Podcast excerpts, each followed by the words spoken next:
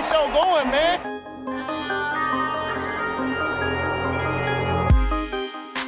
Angelo, what an interception!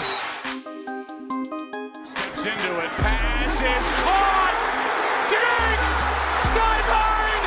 Touchdown! Unbelievable! Ihr hört Cover 3, der Podcast für Fantasy Football. Moin und herzlich willkommen zu einer neuen Folge Cover 3 der Fantasy Football Podcast. Mein Name ist Timo. Ein Meter von mir entfernt sitzt Björn. Ich bin mir ziemlich sicher, dass das 1,20 Meter sind, aber ist egal. Hallo, liebe Zuhörer. Und über 8000 Kilometer entfernt, immer noch in Seattle, ein letztes Mal Rico. Hast du gegoogelt oder woher weißt du, dass es 8000 sind? Na klar, Luftlinie. Punkt. Ach nee, keine Werbung machen. ähm, ja, habe ich. Ah, ja, dann moin aus 8000 Kilometern. so, bevor wir zum Thema der heutigen Folge kommen, diese Folge kommt, was haben wir heute? Kommt am 4. Juli raus. Am 5. Juli erlaube ich euch jetzt einmal einen anderen Podcast anzuhören. Ich wurde nämlich eingeladen zu einem Interview bei Faszination Football. Ähm, Mike hat mir ein paar interessante Fragen zu unserem Podcast und allgemein zu Fantasy Football gestellt. Ich gebe auch noch ein paar Tipps, wie ihr in der neuen Saison vorgehen solltet. Hört euch das auf jeden Fall mal an. Das könnte ganz interessant geworden sein. Also mir hat es jedenfalls Spaß, Spaß gemacht und wir werden den Mike auch demnächst irgendwann mal zu unserem Podcast einladen. Genau. Ja. Dann. Also ich werde mal reinhören. Ich will mal sehen, ob du uns blamiert hast. Ich bin mir ziemlich sicher, dass ich das nicht gemacht habe. Na gut. Ho hoffen wir das Beste, ne? Außer er schneidet es sehr komisch zusammen. Okay, dann können wir auch zu den News kommen, glaube ich, oder? Nein, erstmal, es ist Anfang Ach, ja. des Monats. Anfang des Monats heißt Danke sagen.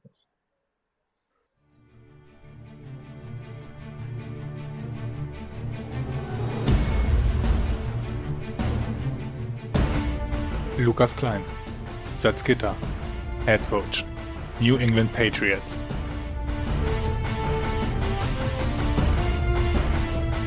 Steffen Kalka, Dornheim, Head Coach, Arizona Cardinals.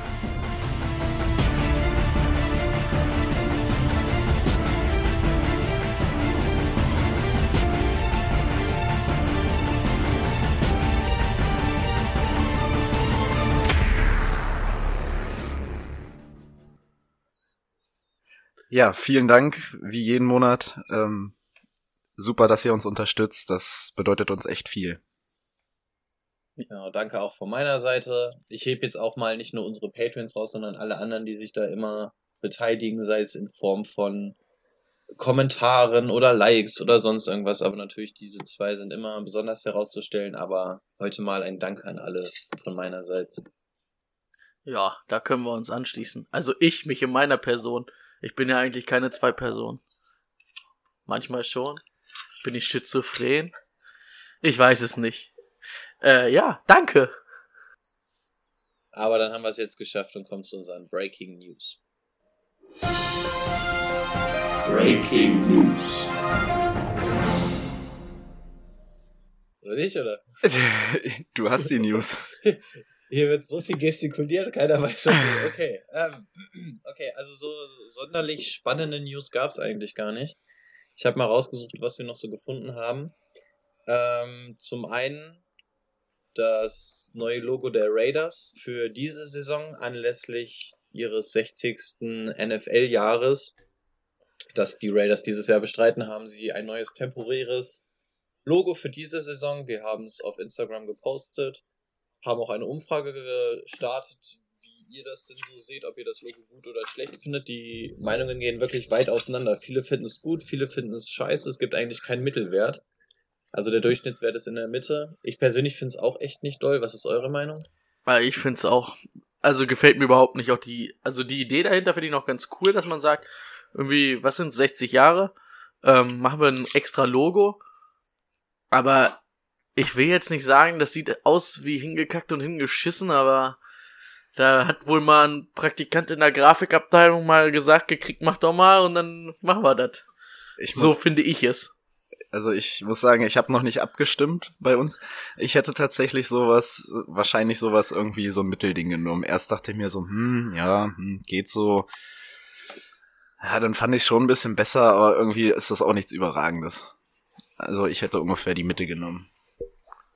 Also es ist ja nur für ein Jahr jetzt und es ist ja nichts Weltbewegendes, aber ich fand auch irgendwie, klar musst du da so ein bisschen was Edles machen und kannst jetzt nicht das Design von nochmal komplett ändern, aber irgendwie, naja, die Meinungen gehen auseinander. Das war das. Dann haben wir noch einmal das Thema der, der zwei Bad Boys.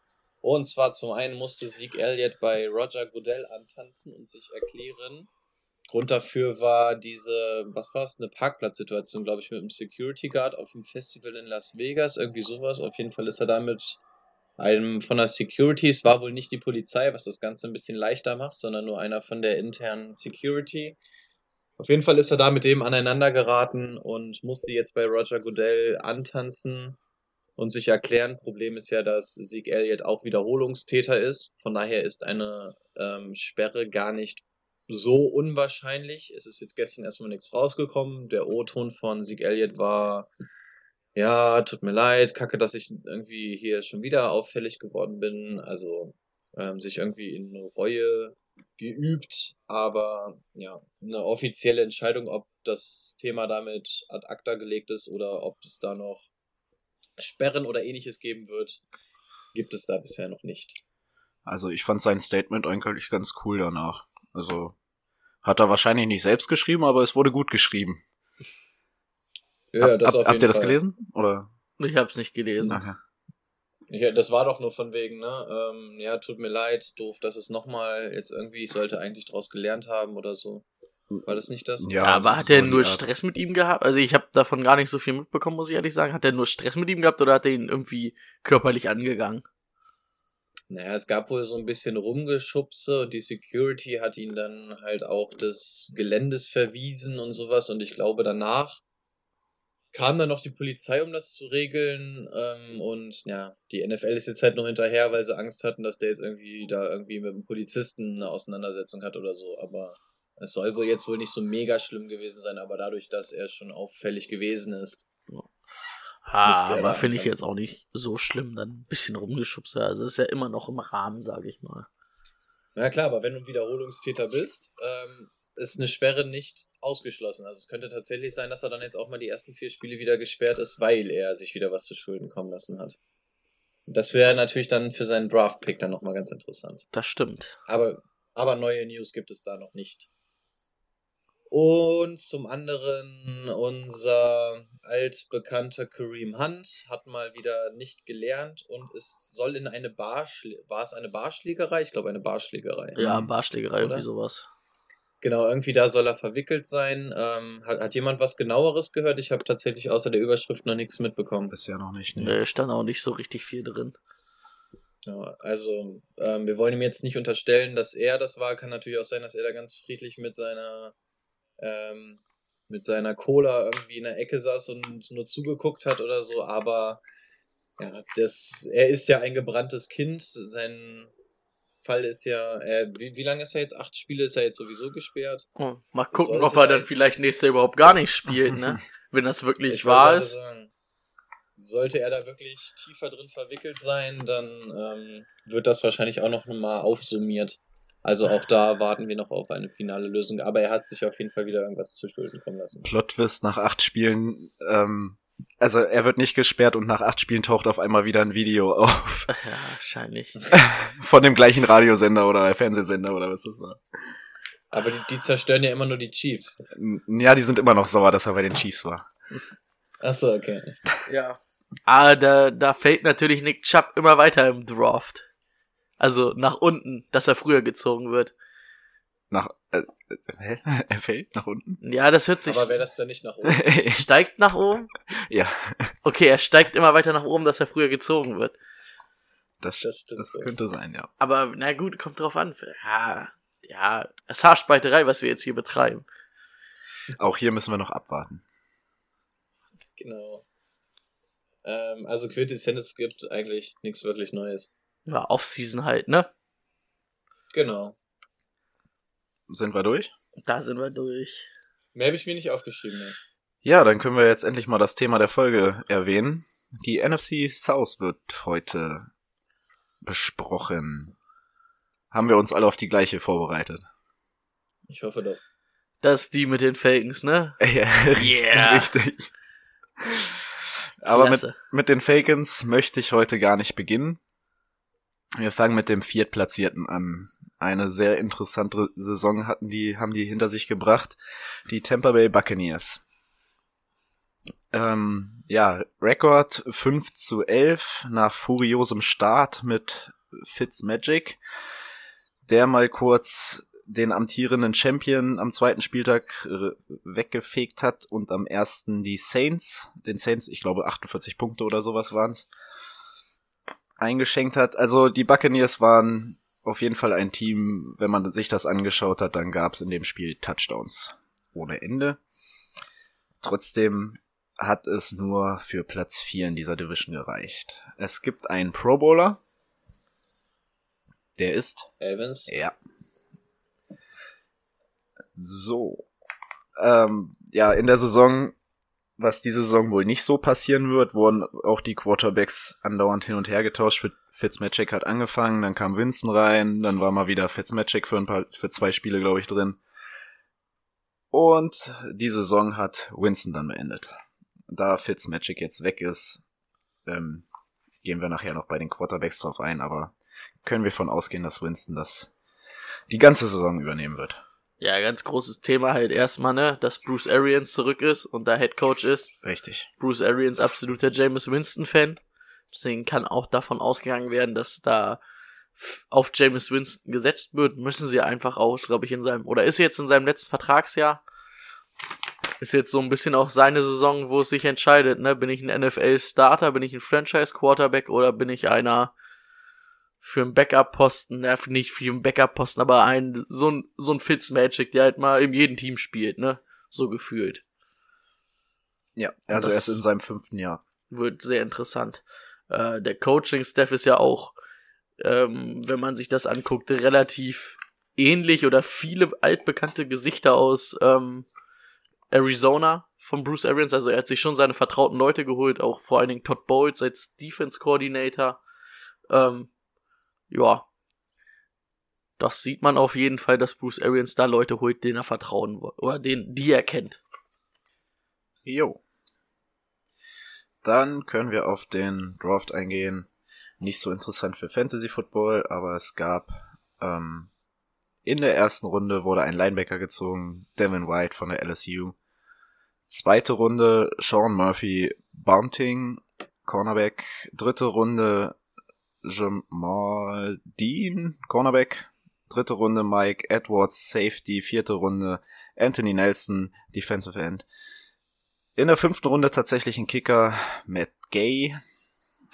Sechste Runde Scott Miller, Wide Receiver. Und siebte Runde Terry Beckner, Defensive Tackle. Wollt ihr da irgendwie genauer drauf eingehen? Na gut, Scott Milner wird wahrscheinlich nicht den großen Impact haben als Sechstrunden-Pick. Wahrscheinlich nicht. Ähm, Devin White fand ich eigentlich ganz gut. Hat Mhm. mir gefallen. Hat mir der gefallen oder war es der andere Devin? Ich bin schon wieder verwirrt. Wen hatten wir noch? Devin Bush hätten wir noch von den Steelers. Ja, Devin Bush oder Devin White? Nee, Devin, White hier. Devin White war der, der, der mir gefallen hat. Der war auf jeden Fall der bessere von beiden. Ähm, naja, hat, glaube ich, eine extrem, also ist ja wirklich so ein Sideline-to-Sideline, Mittellinebacker, extrem große, ähm, wie nennt man das, großen Radius, den er abdecken kann. Also da denke ich schon, dass der auch ein Update oder dass der der Defense gut tun wird. Gerade wo man jetzt auch McCoy verloren hat, ne? Sage ich mal, den hat man zwar mit, sogar mit einem Sue ersetzt, aber ich weiß jetzt auch nicht, ob Sue noch so der große Impact-Player ist. Ist ein guter Player, aber ist, glaube ich, nicht mehr der Impact-Player, den er früher mal war.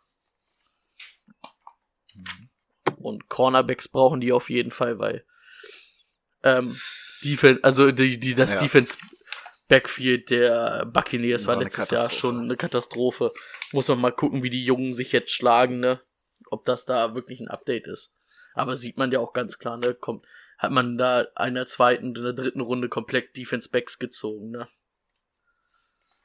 Ich finde, die, dieser Draft trägt schon so ein bisschen die Handschrift von Bruce Arians. Du hast in Tampa eigentlich eine relativ funktionierende Offense, die Bruce Arians mit seinem Spielsystem, gehe ich auch nochmal bei den Wide Receivers drauf ein, sowieso besser macht.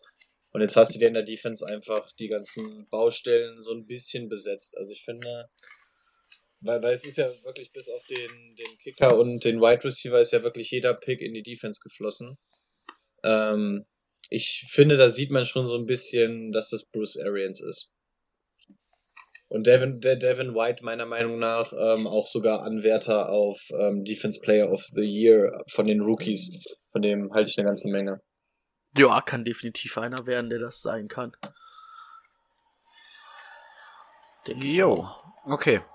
Dann lasst uns, lasst mich die Quarterback-Position mit einer Frage beenden. Und zwar wäre es einer für euer Team nach dem Trainerwechsel?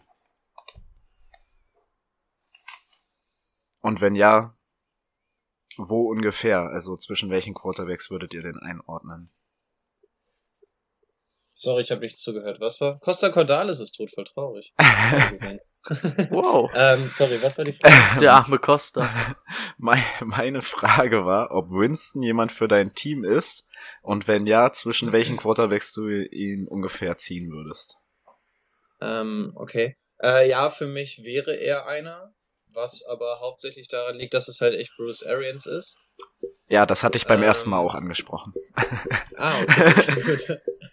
Ähm, ja, mir gefällt dieses, äh, diese Vertical Offense, die Bruce Arians ja zumindest bei den Cardinals ganz groß gemacht hat. Die gefällt mir sehr gut. Die kommt den Quarterbacks immer aus Fantasy-Sicht ähm, sehr entgegen. Und du hast jetzt auch nicht die schlechtesten Anspielstationen mit, ohne jetzt groß zu spoilern, ähm, mit Chris Goodwin, Mike Evans und OJ Howard.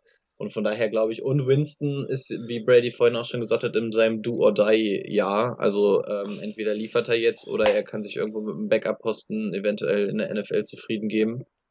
Und ich weiß gar nicht, ob er schon seinen ersten großen Vertrag hat oder unter der 50th Option spielt. Ähm, aber ich gehe mal davon aus, dass der jetzt ab nächsten Jahr dann auch seinen dicken Vertrag haben will und auch endlich mal richtig Kohle verdienen will. Und dafür muss er jetzt einfach abliefern. Und Winston war ein extrem hoher Pick damals und hat seitdem irgendwie nie seine Leistung so ganz bestätigt. Und ich glaube, dass er mit Bruce Arians da jetzt den richtigen Mentor kriegt, die richtigen Waffen um sich herum hat und dass das jetzt sein Jahr werden könnte.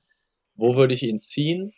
Öh, schwer zu sagen, was jetzt so eine Runde angeht, weil die Quarterbacks ja wirklich sehr verteilt über die Runden weggehen. Aber ich schätze mal, er wäre bei mir irgendwo in der Range von einem ja, vor einem Garoppolo, aber hinter einem Russell Wilson zum Beispiel. Irgendwo da die Ecke wäre Winston für mich. Hm. Hinter Jimmy G? Äh, vor. vor. Jimmy G. Äh, ja, also vor Jimmy G. Also du würdest ja, Jimmy G nicht. Ja. Ja. Äh, also ich weiß Shanahan und so, aber ich bin nicht der allergrößte Jimmy Garoppolo-Fan. Ich finde, Jimmy Garoppolo muss jetzt auch erstmal zeigen, dass er das drauf hat. Also Winston ist zumindest einer, der mehr Spielpraxis uns so vorzuweisen hat. Ja, okay, das ist richtig. Ah, gehen wir auf, in der Jimmy G-Folge drauf ein. Oh. Da freue ich mich schon oh, drauf. Nee. Endlich wieder eine Shanahan. Ey, ich durfte in den letzten Wochen so wenig über Kai Shanahan reden, da bin ich richtig froh. Es wird auch. Es wird eine lange Folge. Macht euch bereit, es wird richtig Shanahan und ich in Love. Oder so. Äh, James Winston würde ich, glaube ich, für mein Team eher, also jetzt auf jeden Fall eher nehmen als letztes Jahr. Wegen Bruce Arians. Allerdings muss ich sagen, wenn ich so gucke, wäre der bei mir vielleicht so, ohne es jetzt wirklich ausgewertet zu haben, vielleicht so Top 15 Quarterback. Also so der 15., 14. Also das heißt, da würde ich schon noch ein paar davor ziehen. Aber ich denke, dass du ihn noch relativ spät bekommen wirst. Halt auch, weil er letztes Jahr nicht so überragend war. Ja, wie Rico schon sagte, Runde ist schwer, aber hm. den kriegst du bestimmt noch nach der zehnten Runde, da bin ich mir ziemlich sicher. Könnte gut sein. Würdest du ihn denn in dein Team nehmen? Ich würde ihn in mein Team nehmen. Also, die Buccaneers hatten, ich das habe ich mir jetzt leider nicht aufgeschrieben, aber die hatten auf jeden Fall entweder, Hatten Also- die beste Passing Offense letztes Jahr. ja, Aber auch nur, weil sie verrückt waren. also die hatten so viele Punkte wie entweder noch nie oder sehr, sehr lange nicht mehr. Also irgend so eine Statistik stand da. Und jetzt mit Bruce Arians denke ich mal nicht, dass es schlechter wird, ne? Ja, man, Da kann ich mir dann schon vorstellen. ja, man muss halt auch einfach sagen, das ist ja, das wurde ja auch, glaube ich, also das wird ja in den USA auch immer sehr hervorgehoben, dass ja Jameis Winston mit Abstand die meisten Pässe in diese Tight Windows werfen musste. Das heißt, wo ein Verteidiger direkt drin war. Also er, er hat überhaupt keine Hilfe vom Scheme gekriegt. Und keine Ahnung, ich glaube, Dirk Cutter war, glaube ich, jetzt zwei Jahre Head Coach in, bei den Buccaneers. Und das war für mich gar nichts. Also hat einfach gar nicht so richtig gepasst. Und ich denke, jetzt vor allen Dingen, wenn es dann über Scheme kommt, dass sie ihnen helfen, wird ihnen das auf jeden Fall auch einen Schritt nach vorne bringen. Ich meine, ja, wenn ich nicht immer einen Verteidiger an meinen Receiver habe, dann kann ich auch da mal ordentlich hinwerfen. Ganz kurz, habt ihr euer Fenster auf? Ähm, Haben wir gerade vielleicht den Krankenwagen gehört? Äh, Man hört es in einer Tour. Es klingt, als wenn ob ihr im Biergarten aufnehmt. Meine Güte. Innenstadt halt. Warte, ich mach mal die Fenster zu. Timo kann ja weiterreden. Genau. Gut, äh, damit hätten wir die Quarterback-Position abgehakt. Ich würde gerne zu den Running Backs kommen, weil ich das eventuell ganz interessant finde. Wen, äh, kurze Frage, kurze Frage, wen siehst du vorne, Rico? Also wer wird das da übernehmen? Ähm, al- also, über, also ich könnte mir vorstellen, dass es Peyton Barber wird. Ronald Jones eventuell. Ich schätze mal, es wird Peyton Barber, aber ich muss gestehen, ich finde die Running Back Klasse der Tampa Bay Buccaneers komplett beschissen und überhaupt nicht interessant. Also ich mag die alle überhaupt nicht. Also aus Fantasy Leagues Sicht äh, finde ich es jetzt auch noch nicht so interessant. Aber Ronald Jones äh, wurde, glaube ich, ich, ich habe es jetzt auch, das habe ich mir nicht aufgeschrieben, oh, schlecht vorbereitet. Aber ich glaube, er wurde in der dritten oder vierten Runde gezogen und die hatten echt viel Hoffnung in den gesetzt. Jetzt ist es das zweite Jahr, hat jetzt ein Jahr Zeit gehabt, mal klarzukommen. Ähm, und da ist da jetzt mit Peyton Barber sehe ich jetzt nicht die absolute Maschine, die da die ganze Saison unbedingt den Nummer 1 Posten haben wird. Da würde ich mir doch einen Ronald Jones auf jeden Fall mal aufschreiben. Ich glaube nicht, dass der im Draft unbedingt Berücksichtigung findet. Vielleicht ganz, ganz, ganz, ganz spät. So als letzten Pick würde ich mir den mal auf die Bank setzen. Das kann man auf jeden Fall machen als Value. Also Potenzial hat er ja. Vor allem auch wieder, wo wir wieder den Haken zu Bruce Arians schlagen. Man hat gesehen, was Bruce Arians mit dem David Johnson gemacht hat, also wie er den Running Back eingesetzt hat. Von daher könnte so ein guter Running Back echt Gold wert sein, ja. Aber die Namen schocken halt überhaupt nicht, finde ich. Ja, das stimmt. Äh, ja, da würde ich einhaken, wo Rico gerade angefangen hat. Also ja, Peyton Barber finde ich Müll. Also, ist für mich Müll. Sorry. Sorry, aber das ist nicht relevant für mich. äh, Ronald Jones hat natürlich echt ein extrem schlechtes Rookie-Jahr gehabt. Ja. Ne? Also das kann ja nicht nur bergauf gehen. In seinem letzten College-Jahr hat der 1500 Yards und 19, Ta- äh, 19 Touchdowns erzielt. Also, dass der laufen kann, ist richtig. Das Problem finde ich, was, was Ronald Jones, auch Peyton Barber vor allen Dingen haben, das sind Runner. Also, das sind keine Receiving Backs. Und da finde ich, ist das, das, was Rico gesagt hat, ja. Arians hat ja auch viel gern mit David Johnson vertikal gespielt. Äh, das sehe ich bei keinem der beiden, dass er das kann. Also vielleicht eher noch bei Ronald Jones als bei Peyton Barber, aber ähm, da finde ich, das wird dann schon schwer, weil du einfach nicht diesen Running Back hast. Also, ja, gut, einen Running Back wie ein David Johnson musst du erstmal haben, aber zumindest einen, der auch receiven kann. Das sehe ich bei beiden nicht. Darf ich noch mich, mich noch mal kurz ähm, korrigieren? Er wurde in Runde 2 gezogen. Oh. Dafür war es ein richtig schlechtes Rookie. Oh ja. Ich meine, kann ja sein, dass es manchmal braucht halt ein Spieler ein Jahr länger, um in die NFL anzukommen, als andere. Ist ja auch vollkommen in Ordnung. Ich denke, über kurz oder lang wird er nächstes Jahr Starter werden. Gehe ich von aus. Nicht unbedingt, weil er diese übermäßige Qualität hat, sondern einfach, weil Peyton Barber halt sie nicht hat. Hm. Und Er das ist, auch. Er ist ja auch erst 21 Jahre alt jetzt. Jetzt, ne? Also, Aber wie gesagt, ich sehe ihn halt kommen. wirklich eher als Runner und nicht als diesen Receiving Back. jo. Also, zumindest mal im Hinterkopf behalten. dann kommen wir zu den Wide Receivern. Wir haben Mike Evans schon angesprochen, der ist Pro Bowler geworden. Sichere Bank. Wer kommt danach für euch? Äh, ich würde erstmal sagen, wie, wie gern wärt ihr Defense Back in der NFC South, wo du drei der wahrscheinlich Top 5, Top 6 Receiver hast gegen dich, die du zweimal im Jahr spielst, wo du wahrscheinlich ja, sechsmal versohlt wirst, in, also in sechs Spielen versohlt wirst. Ungern. Ungern. Ist schon hart, ne? Ich überlege auch gerade, gegen welche, gegen wen ich am unliebsten spielen würde. Also ob du jetzt gegen einen, gegen einen Jones, ob du jetzt gegen einen Thomas oder gegen einen Evans spielst. Ich glaube, da wirst du von allen richtig schön in den Boden gestampft. Aber sagen wir mal so, wenn ich tatsächlich ein Defense Back in der NFC South bin, dann doch bitte von den Tampa Bay Buccaneers oder so, da muss ich nämlich nur zwei von denen antreffen. Das ist richtig. Dann lieber nicht die Carolina Panther Panthers. nee.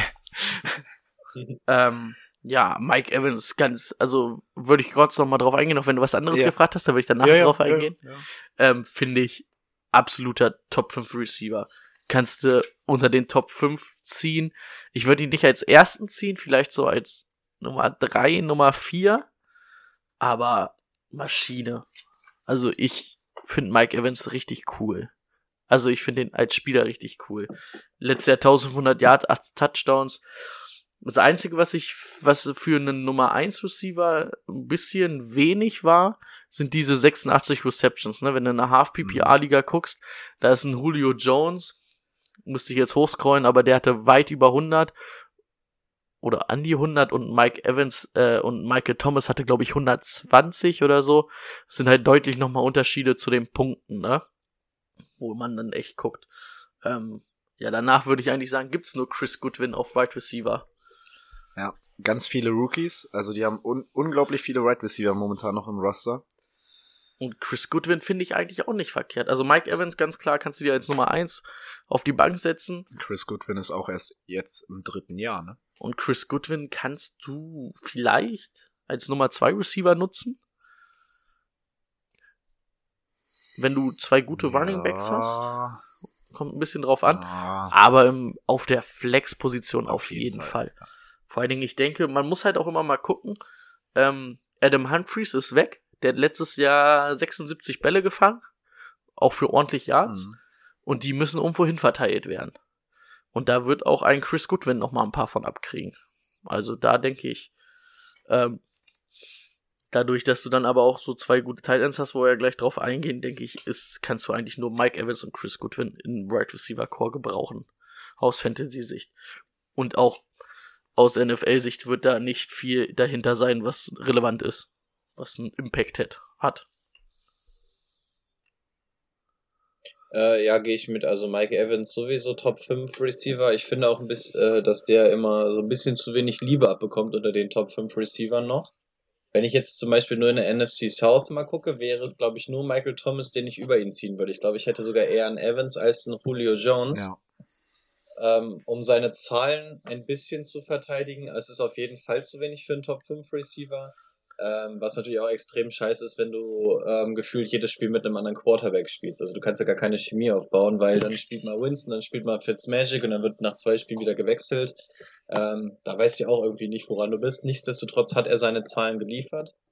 Und ich glaube, ich würde nur Michael Thomas, die Andre Hopkins vor ihm ziehen und eventuell noch Adams. Und dann wäre es für mich, glaube ich, schon, äh, warte, was Adams statt Evans, genau.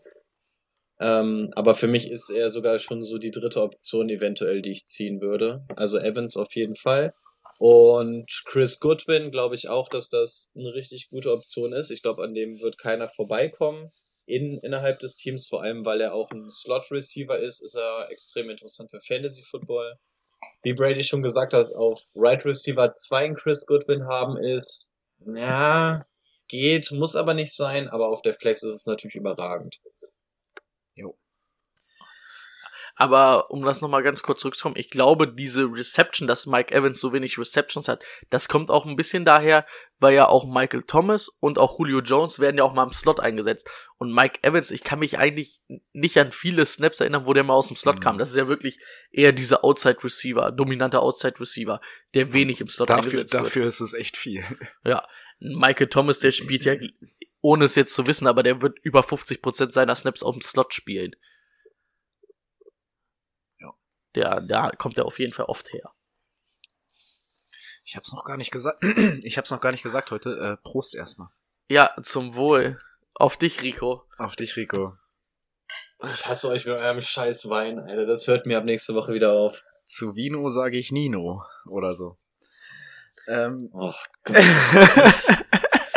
Selbst ich würde ihn gern verprügeln. oh Gott. kommen wir zu den Titans. Ich bin froh, wenn du nächste Woche wieder da bist hier und richtig, und es hier richtiges getrunken wird.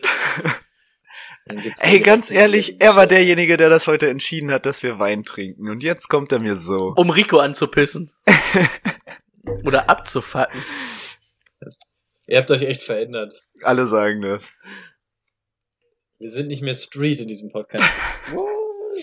Ein bisschen abgehoben vielleicht, ja. Kommen wir zu den Titans.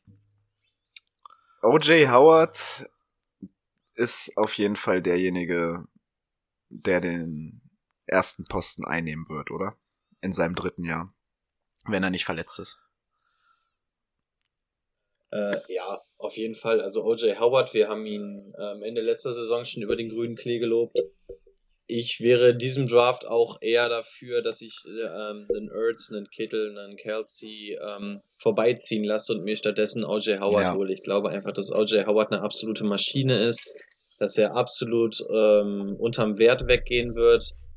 Ähm, er war letztes Jahr schon gut, trotzdem glaube ich, dass er jetzt nochmal seine richtige Breakout-Season hinlegt. Das Einzige, was so ein bisschen mich zweifeln lässt, ähm, was aber meine eigentliche Meinung nicht abändert, ist das System Arians. Bruce Arians hat noch nie groß mit einem Tight End gespielt, äh, den groß eingesetzt. Man muss aber auch dazu sagen, der hatte eigentlich auch noch nie so einen richtig geilen Tight End. Ähm, aber da weiß man halt noch nicht, okay, wie findet Bruce Arians das zum Beispiel in der Red Zone, einen OJ Howard einzusetzen, wenn du den als Waffe hast. Kann natürlich sein, dass der da strikt gegen ist. Weiß zwar nicht, warum er das sein sollte. Aber das ist das Einzige, wo dir halt noch so ein bisschen die Sicherheit fehlt. Ansonsten OJ Howard ähm, wäre für mich auch einer, wenn du die großen drei Tight Ends hast, wäre wahrscheinlich noch Jared Cook da irgendwo und dann wäre OJ Howard wahrscheinlich schon mein Top 5 Tight End Kandidat, eventuell. Ja, hat auf jeden Fall enormes Potenzial. Könnte nächstes Jahr wirklich nochmal ordentlich nach oben schießen, wenn er fit bleibt.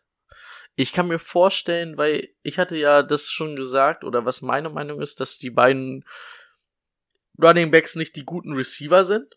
Dass ich mir vorstellen kann, dass vielleicht Bruce Arians auch einfach sagt, okay, wenn ich diese Receiving Backs nicht habe, ähm, und aber trotzdem gern dieses vertikale äh, Passspiel aufziehe, warum nicht mit solchen Matchup-Waffen wie Howard, wie auch Cameron Braid, dass Howard da klar die Nummer eins ist, ist außer Frage, wenn er fit ist, aber auch Cameron Braid, glaube ich, sollte man nicht außer Acht lassen.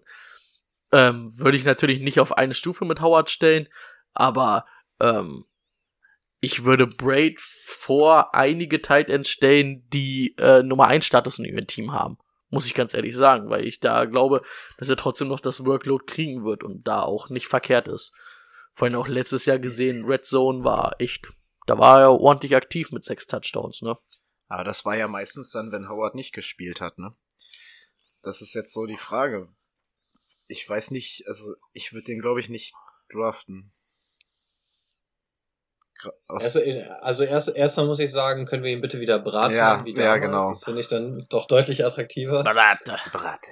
oh, jetzt würde ich ihn doch draften. Ich, ich glaube, im Draft würde ich auch die Finger von ihm lassen, weil wenn du bedenkst, du hast eine 16-Mann-Liga, ähm, es gibt wahrscheinlich 31 Starting Tight Ends und nicht jeder muss sich unbedingt zwei Tight Ends in sein Team holen und ich könnte mir vorstellen, dass Brate einer ist, der entweder ganz spät im Draft weggeht oder ich zur Not auch gucken könnte, ob ich sowas über die Waiver holen könnte. Ja, im Dorf kann man den schon weglassen. Aber ich meinte das nur mal so allgemein, dass ich glaube, dass er produktiver sein wird als so mancher Starting Tight End. Ja. Und dass du wirklich damit diese Mismatches erzeugen kannst mit den zwei Tight Ends statt mit dem Running Back, ähm, könnte ich mir tatsächlich auch ganz gut vorstellen bei Bruce Arians. Und wie gesagt, irgendwo müssen die Targets ja auch hin, die Humphreys hinterlässt. Ja. Gut, dann die letzte Frage. Wird die Saison besser als die letzte? 5 zu 11 hatten sie. Wo geht's hin? Ähm, also ich sag, besser wird's auf jeden Fall. Hm, Wird es so viel besser? Hm, ja, geht so. Also ich habe zwischen einem 7-9 und einem 8-8 geschwankt. Ähm, bei dem 8-8 würde ich vielleicht doch noch mal runtergehen, weil die Falcons, glaube ich, noch mal einen ganz großen Schritt nach vorne machen werden. Und bei Tampa Bay fehlt, mir fehlt einfach irgendwie noch so ein bisschen was. Also auf Running Back fehlt mir einmal was und mir fehlt irgendwie noch mal ein Wide Receiver, der vielleicht an Position 3 noch ganz gut ist. Andererseits der Pass Rush mit ähm, Sue statt McCoy und Vita Weyer, den man übrigens nicht vergessen darf, war letztes Jahr auch ein First Round Pick und auch ganz viel mit Verletzungen zu kämpfen, ist auch eine richtige Maschine für jeden, der bei Men noch einen braucht. Vita Weyer ist eine verdammte Maschine im Pass Rush. Ähm, von daher, ich glaube eher 7-9 als 8-8. Ja, 7-9 sehe ich auch. Scheiße, dann ist das schnell abgehakt. Bin ich auch dabei. Aber ich denke, 7-9 wäre für Tampa Bay sogar ganz gut. Du kriegst zwei Siege mehr und du kriegst vielleicht mit Bruce Arians einfach mal ein bisschen Ruhe in dem Ja. Ich glaube, das wäre schon ganz gut. Yes, würde ich auch sagen.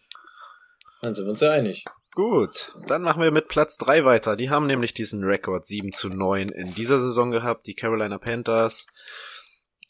Drei Pro Bowler. Diese sind. McCaffrey. Nein. Was? Welcher Blinde hat den nicht im Pro Bowl gewählt? Also mir würden nur zwei einfallen. Kickley ist, ist eh immer dabei. Und Guard Trey Turner wahrscheinlich. Aber beim dritten wüsste ich tatsächlich auch aus dem Kopf nicht, wenn es nicht mehr Matt- Defensive Tackle. Kai One Short. Das stimmt. So, der Draft. Runde 1, Brian Burns, Linebacker. Runde 2, Greg Little, ähm, Tackle. Runde 3, Will Greer, Quarterback.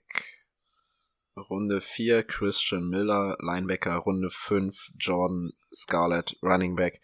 Runde 6, Dennis Day Daly, äh, Tackle. Runde 7, Terry Goodwin, Wide Receiver. Was sagt ihr zu dem Drittrunden-Pick Will Greer? Ich finde ihn tatsächlich ziemlich gut. Also es war ja genau der hundertste Pick und ich Mhm. finde, es ist ein ziemlicher Stil, wenn man sich den mal anguckt. Das ist ein richtig, richtig guter Quarterback. Ähm, wollen wir schon richtig auf die Quarterback-Situation eingehen oder erstmal nur zu ihm? Nee, erstmal nur zu ihm. Ähm, ja, okay, dann bin ich an der Stelle. ist, ist, ist ein richtig guter Quarterback, okay. Nein, ich, ich, ich will so ein bisschen mit Cam Newton und sowas. Also in dem Fall ja, ist ein richtig guter und könnte sogar mal die Zukunft sein, auch wenn Cam jetzt wahrscheinlich noch nicht gerade das Karriereende bevorstehen hat. Also, was ich finde, er ist ein toller Deep-Passer. Aber für mich ist das auch ein richtig inkonstanter Quarterback. Ich finde, der hat manchmal Plays, wo du gesehen hast, boah, geil. Und anderes Play danach war so richtig, was mit dir los? Und das ist immer wieder passiert. Also für mich, ja, kann man da machen. Vor allen Dingen auch, wenn man dann weiß, dass Cam vielleicht mit der Schulter ähm, nicht fit ist. Wobei wir jetzt auch wissen, dass er jetzt im Minicamp schon fit ist, geworfen ja. hat und dass er wahrscheinlich auch ab Week 1 starten wird. Aber ähm, kann ich den Pick verstehen. Also ja. Ähm, Brian Burns finde ich richtig gut. Habe ich ja schon mal letzte Woche anklingen lassen, dass ich zum Beispiel den auch eher an Green Bay Stelle gezogen hätte als äh, Rashan Gary. Ja. Genau. Ich finde, Brian Burns ist ein richtig guter Edge Rusher, kommt vor allen Dingen viel über die Speed, aber die hat er extrem. Ich glaube, der wird der Defense echt helfen. Okay, wollen wir noch was zu John Scarlett sagen in Runde 5 oder hat das eher weniger Bedeutung für euch? Nee, ich glaube bei Running Back, aber da können wir ja gleich auf Running Back eingehen, Mhm. ist sogar Elijah Holyfield, den sie undrafted geholt haben, ähm, die größere Option. Okay. Ich hatte mir aufgeschrieben, dass er wahrscheinlich den Kampf um den Backup-Posten mit Artis Payne hat. Mit wem? Ich habe das gerade nicht ganz verstanden. Äh, Artist Pain. Achso. Aber gut, das ist halt echt viel Spekulation, weil du von den ganzen Leuten da noch nicht viel Tape gesehen hast.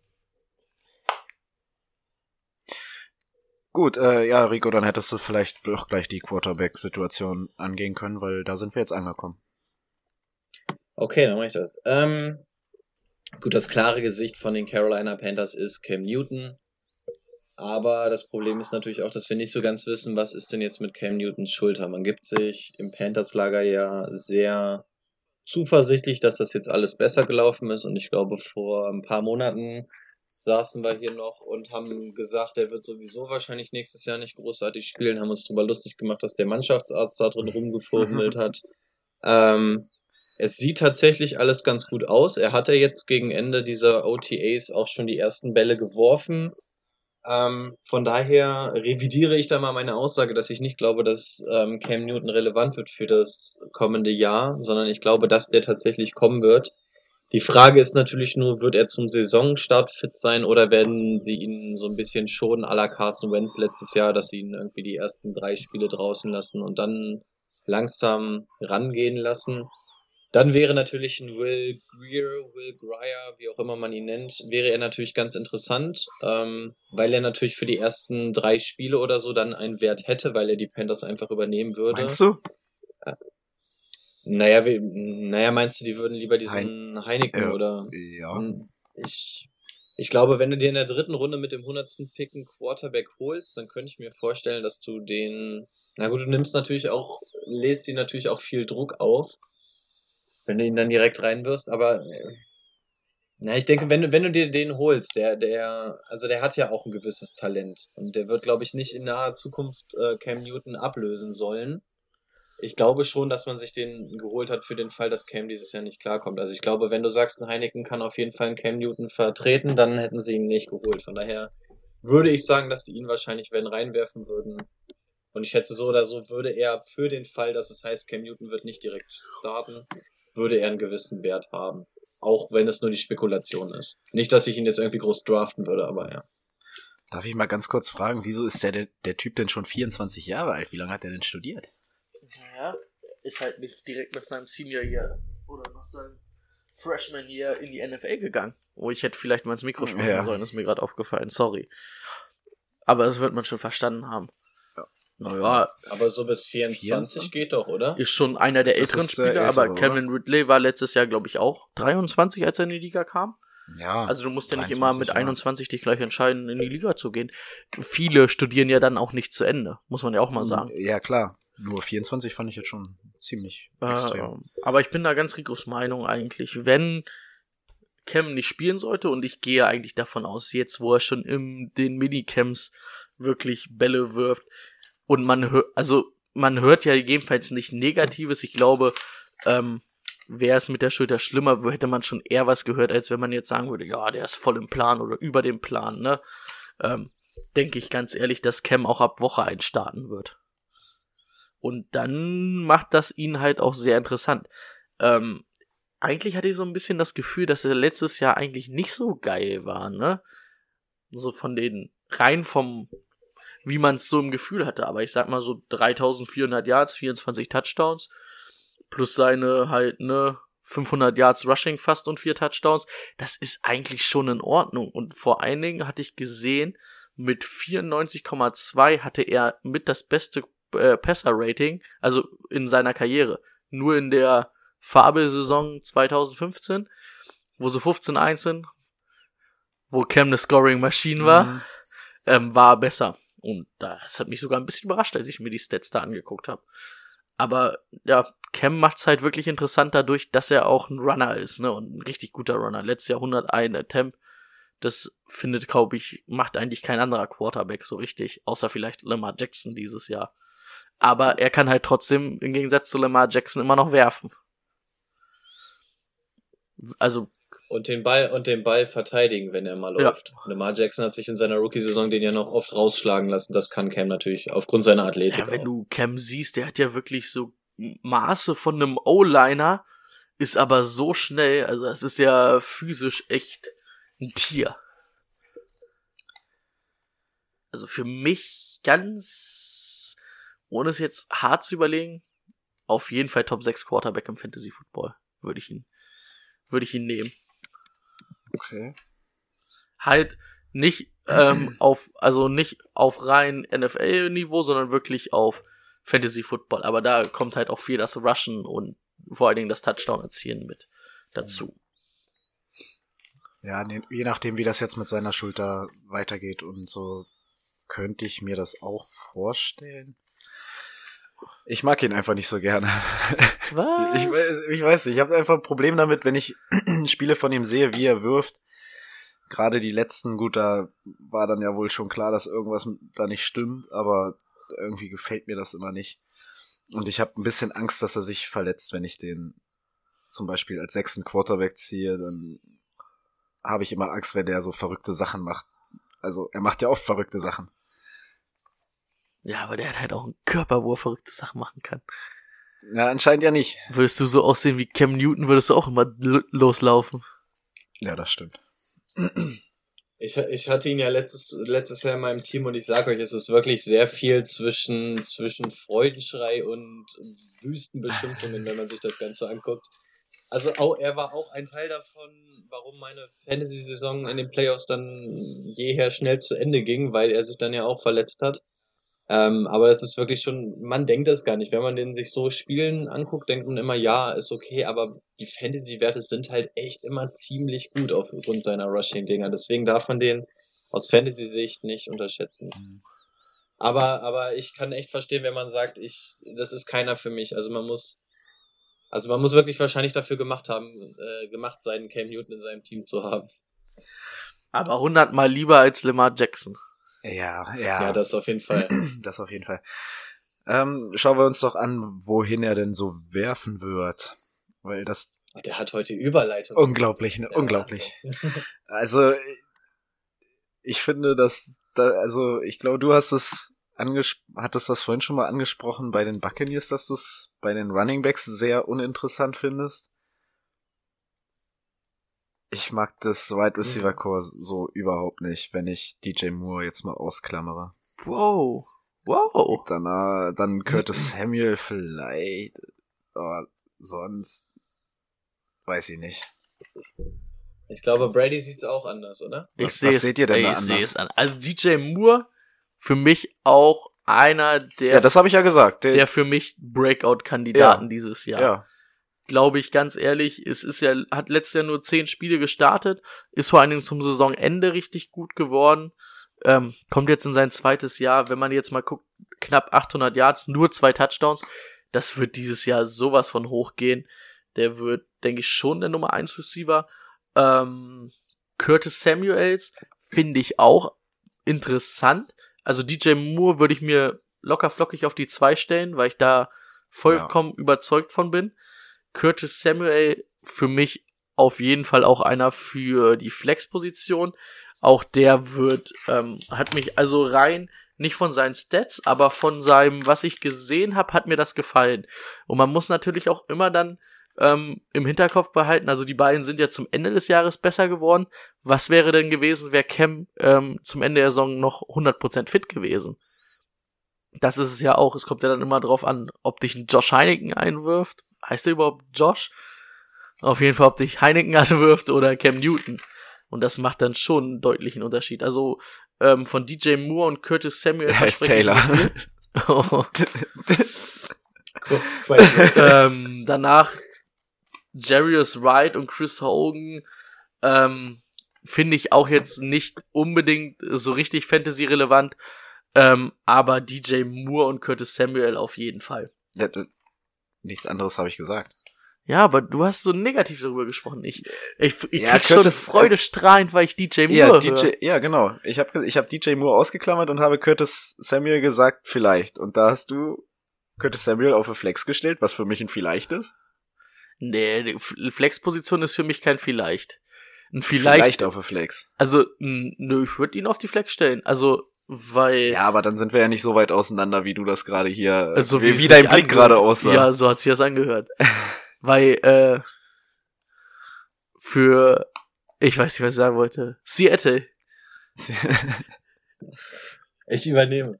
Ähm, ja, also ich kann verstehen, also wenn ich mir wirklich das ähm, Running Back Core der Tampa Bay Buccaneers ansehe und ähm, mir dann das Carolina Panthers Wide Receiver Core angucke, ähm, er ist schon richtig, also es geht mir auch nicht die Hose direkt vor Freude auf, aber man muss einfach sehen, dass hier bei dem Right Receiver Core zumindest noch eine ganze Menge Potenzial drin steckt im Vergleich zu den ähm, Running Back. Ja, okay, jetzt mal Ronald Jones ausgeklammert.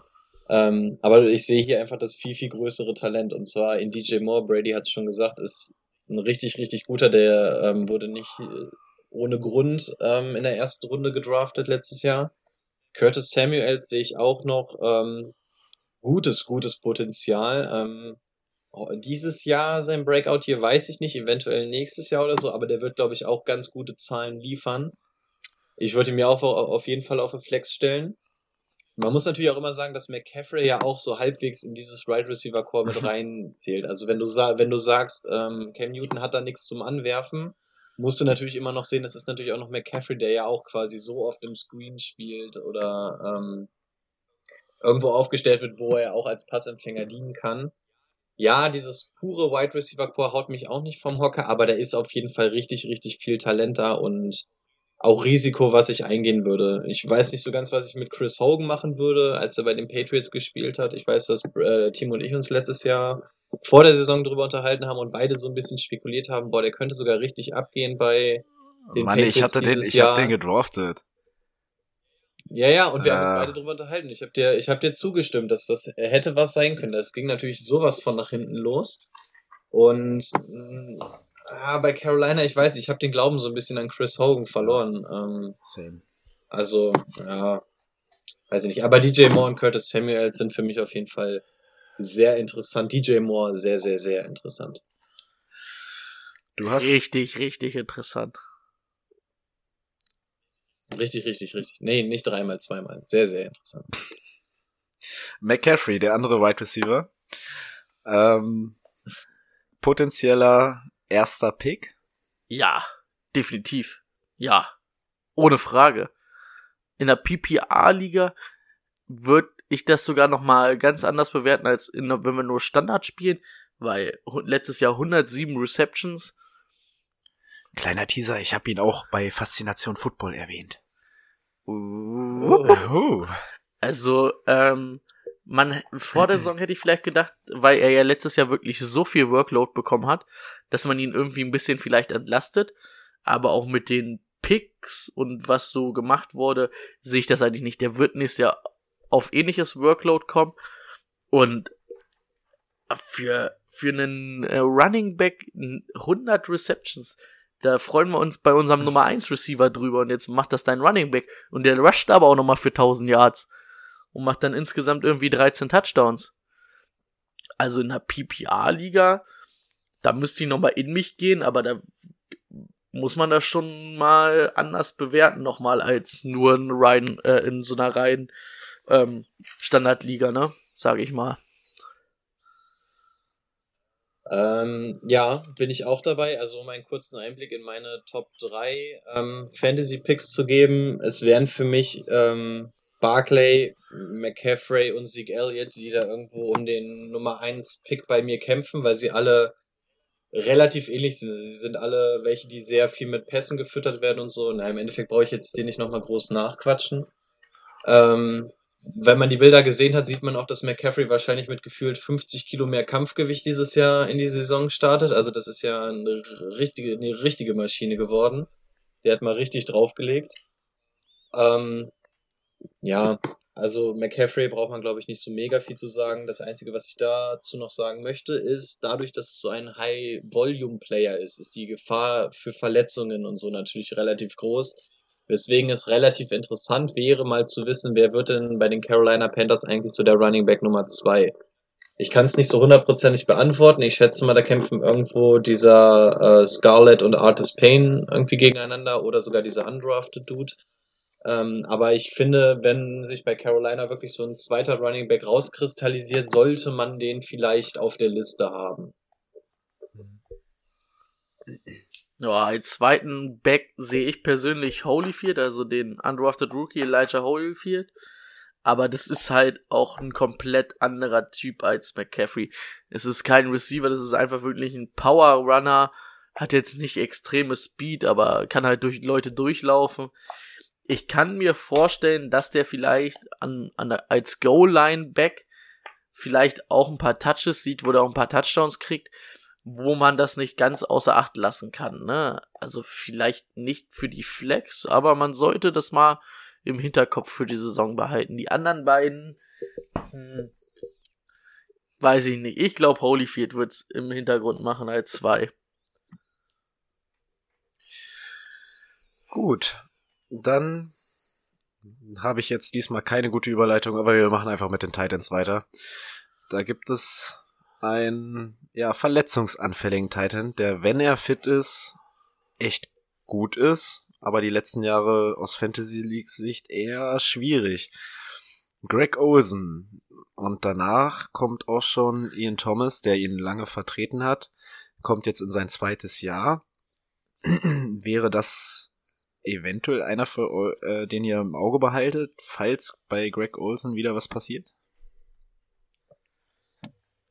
Ähm, naja, sagen wir mal so, Greg Olsen wird sich nicht vor unserem Fantasy Draft verletzen, das glaube ich nicht. Wenn Greg Olsen sich verletzt, dann wird es irgendwann in Woche 3, 4 oder so wieder der Fall sein und dann wird es zu spät sein. Ähm, also ich persönlich lasse die Finger im Draft von Greg Olsen aufgrund seiner Verletzungshistorie. Ich weiß, dass er letztes Jahr bei uns in der Liga in diversen Trade-Gesprächen unterwegs war und jeder eigentlich die Finger von ihm lassen wollte, weil ja, bei Greg Olsen die Verletzungsgefahr ist einfach irgendwie zu groß und dann wird natürlich sein Backup so ein bisschen interessanter.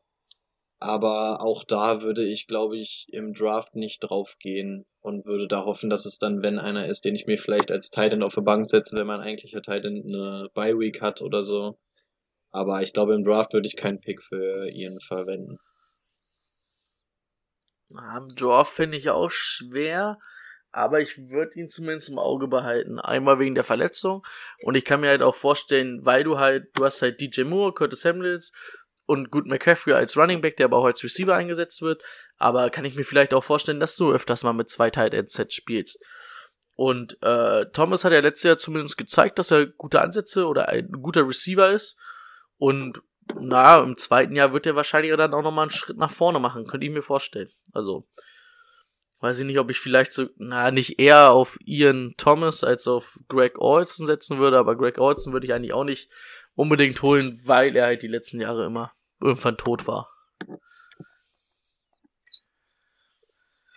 Sehe ich genauso. 7 zu 9. Was passiert dieses Jahr?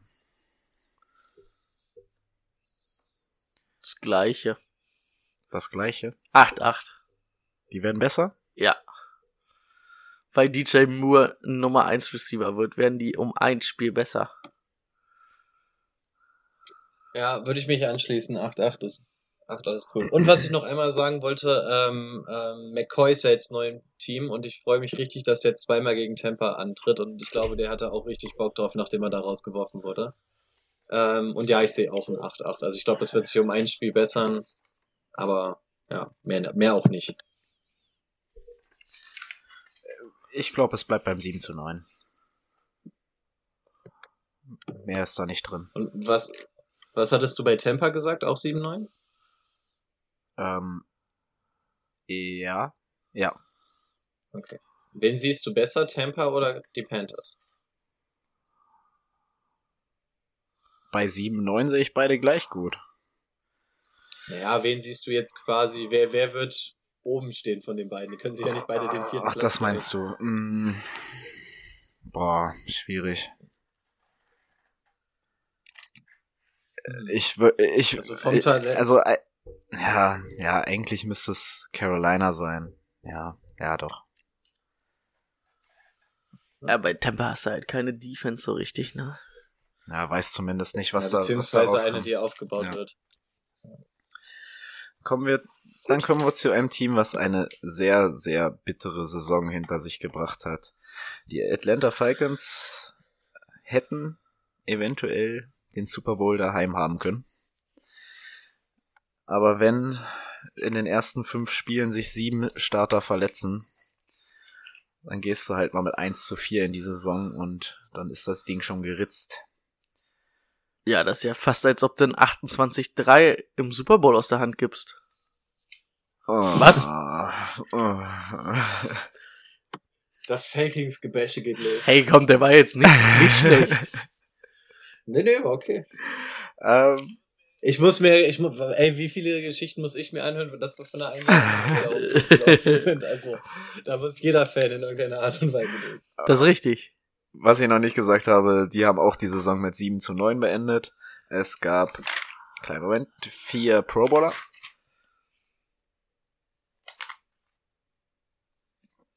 Äh, zwei würden mir einfallen. Julio auf jeden Fall. Ja, Ja. Ähm, der Center von denen, Mac, ist, glaube ich, auch immer ja, richtig gut. Alex. Der ist so dabei. Ähm, ich war, war Matt Ryan so Nein. drin? Nee, ne? Der war nur aus Fantasy-Sicht gut. Grady Jarrett. Ridley war, glaube ich, Ich auch hab, nicht. bitte nicht gleichzeichmont. Ridley war nicht drin. K- Grady Jarrett habe ich gesagt. Nein, Der äh, Trashmont nein. Trufant. Ein Tight End?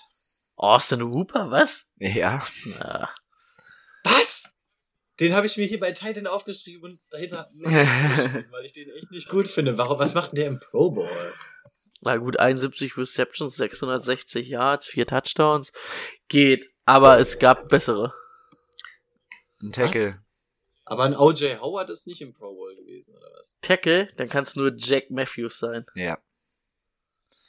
Wie können denn eigentlich bei dieser schlechten O-Line, also da haben sich ja letztes Jahr Ja. auch richtig viele verletzt, wie können denn da eigentlich zwei Leute in den Pro Bowl gekommen sein? Das ist auch schon wieder eine Frage, die, die mir nicht so richtig in den Kopf will.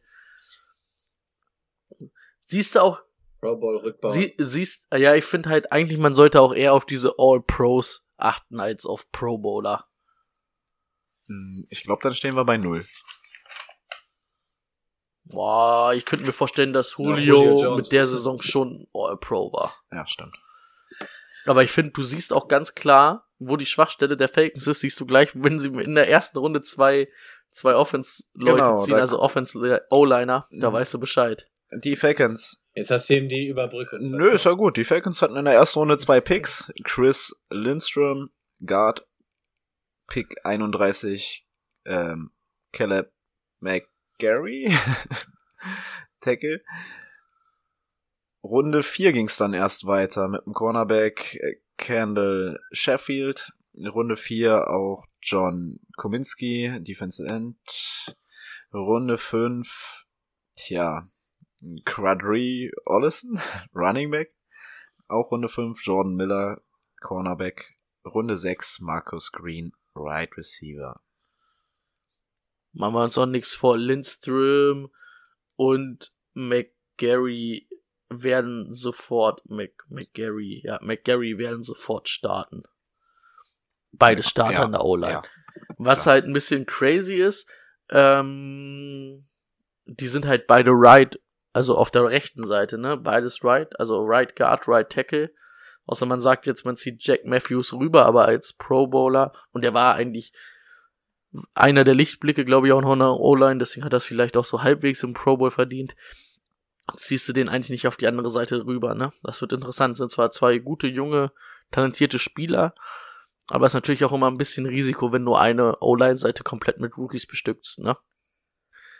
Das stimmt. Aber haben natürlich mit äh, Alex Mack wirklich einen erfahrenen und guten Center daneben, ne? Ein Center macht ja schon, oder ein guter und ähm, erfahrener Center macht ja schon viel aus in der O-Line. Ich würde an der Stelle gerne einen Gag machen, bei dem ich schon seit Monaten warte, dass ich den unterbringen kann. Ähm, wie, wie, wie hieß der Skandinavier der äh, für für die O-Line? Lindström.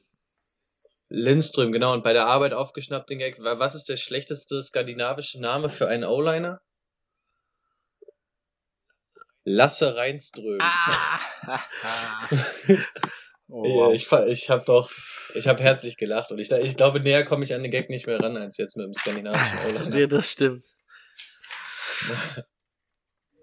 Also Okay, war, war nicht weiter. ganz schlecht, muss ich sagen. Also, War, ich, fand ihn okay. Also als ich ihn gehört habe, ich habe mich wirklich ziemlich- Hätte ich dir wahrscheinlich jetzt Auge in Auge geguckt, also wirklich nicht über eine Kamera, sondern dich gesehen, hätte ich, glaube ich, hätte ich, hätte ich gelacht. Richtig. Müssen wir auf den Draft noch weiter eingehen oder kann ich weitermachen? Ich würde sagen weiter, Du bist oder? der Chef hier. Wir machen weiter. Matt Ryan. An welcher Stelle von den Quarterbacks? Drei, vier, fünf, zwei, Zwei. zwei. Für mich ist es die zwei. Für, also rein vom Ziehen würde ich auch zwei sagen. Für mich Nummer eins, weil ich ihn doch noch später kriege als ein Mahomes. Hm. Finde ich. Also, Ja. Und wenn das Team jetzt nochmal fit ist, also der war ja so schon, hat er trotzdem eine richtig gute Saison gespielt. Aus Oh, der- Fantasy-Sicht auf jeden Fall. zwischendurch war das richtig eine Trümmer-O-Line da, wo Ja. ja. die Hälfte verletzt war. Genau.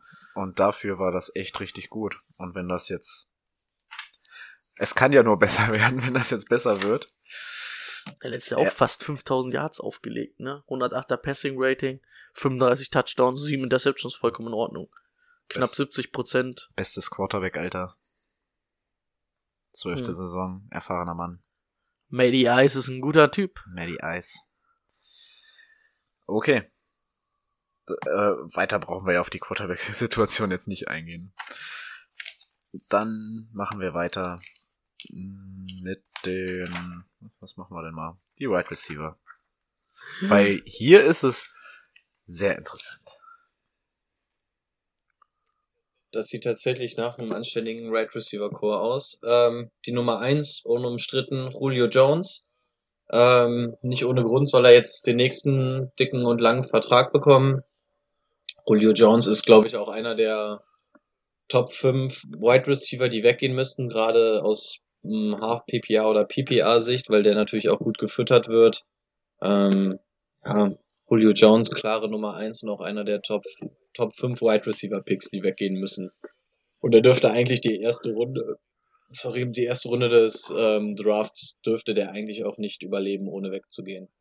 Meine Meinung. Nee, normalerweise Ähm. nicht. Wenn wir von 16 Leuten, selbst wenn wir von 12 Leuten sprechen. Genau. Also ich glaube, über Julio Jones brauchen wir ja nicht so viele Worte Mhm. verlieren, ne? Da Ja. weiß ja ein jeder Bescheid, was er dran hat. 113 Receptions Ähm. letztes Jahr, ne? 1600 Yards, also übelst. Stellt euch mal vor, der hat 8 Touchdowns und der hat ja relativ spät erst angefangen. Man hat ja, glaube ich, so Woche bis Woche 6 gesagt, äh, weiß Matt Ryan nicht, wo Julio Jones ist in der Red Zone. Ja, stimmt. Der hat, glaube ich, richtig spät seinen ersten Touchdown gefangen und stellt euch mal vor, der hätte jetzt noch 10 Touchdowns oder so aufgelegt. Also, gut, sind nur zwei mehr, aber Maschine. Das stimmt. Und das ist tatsächlich einer der Wide Receiver, bei dem mir scheißegal ist, dass er älter wird. Also bei jedem anderen Wide Receiver stört mich, dass der mittlerweile alt wird und so. Bei Julio Jones ist es mir wirklich egal. Ich weiß gar nicht. Aber warum. Julio, Julio ist ja Aber auch da erst weißt du einfach, was du 30. kriegst. Also das geht ja noch.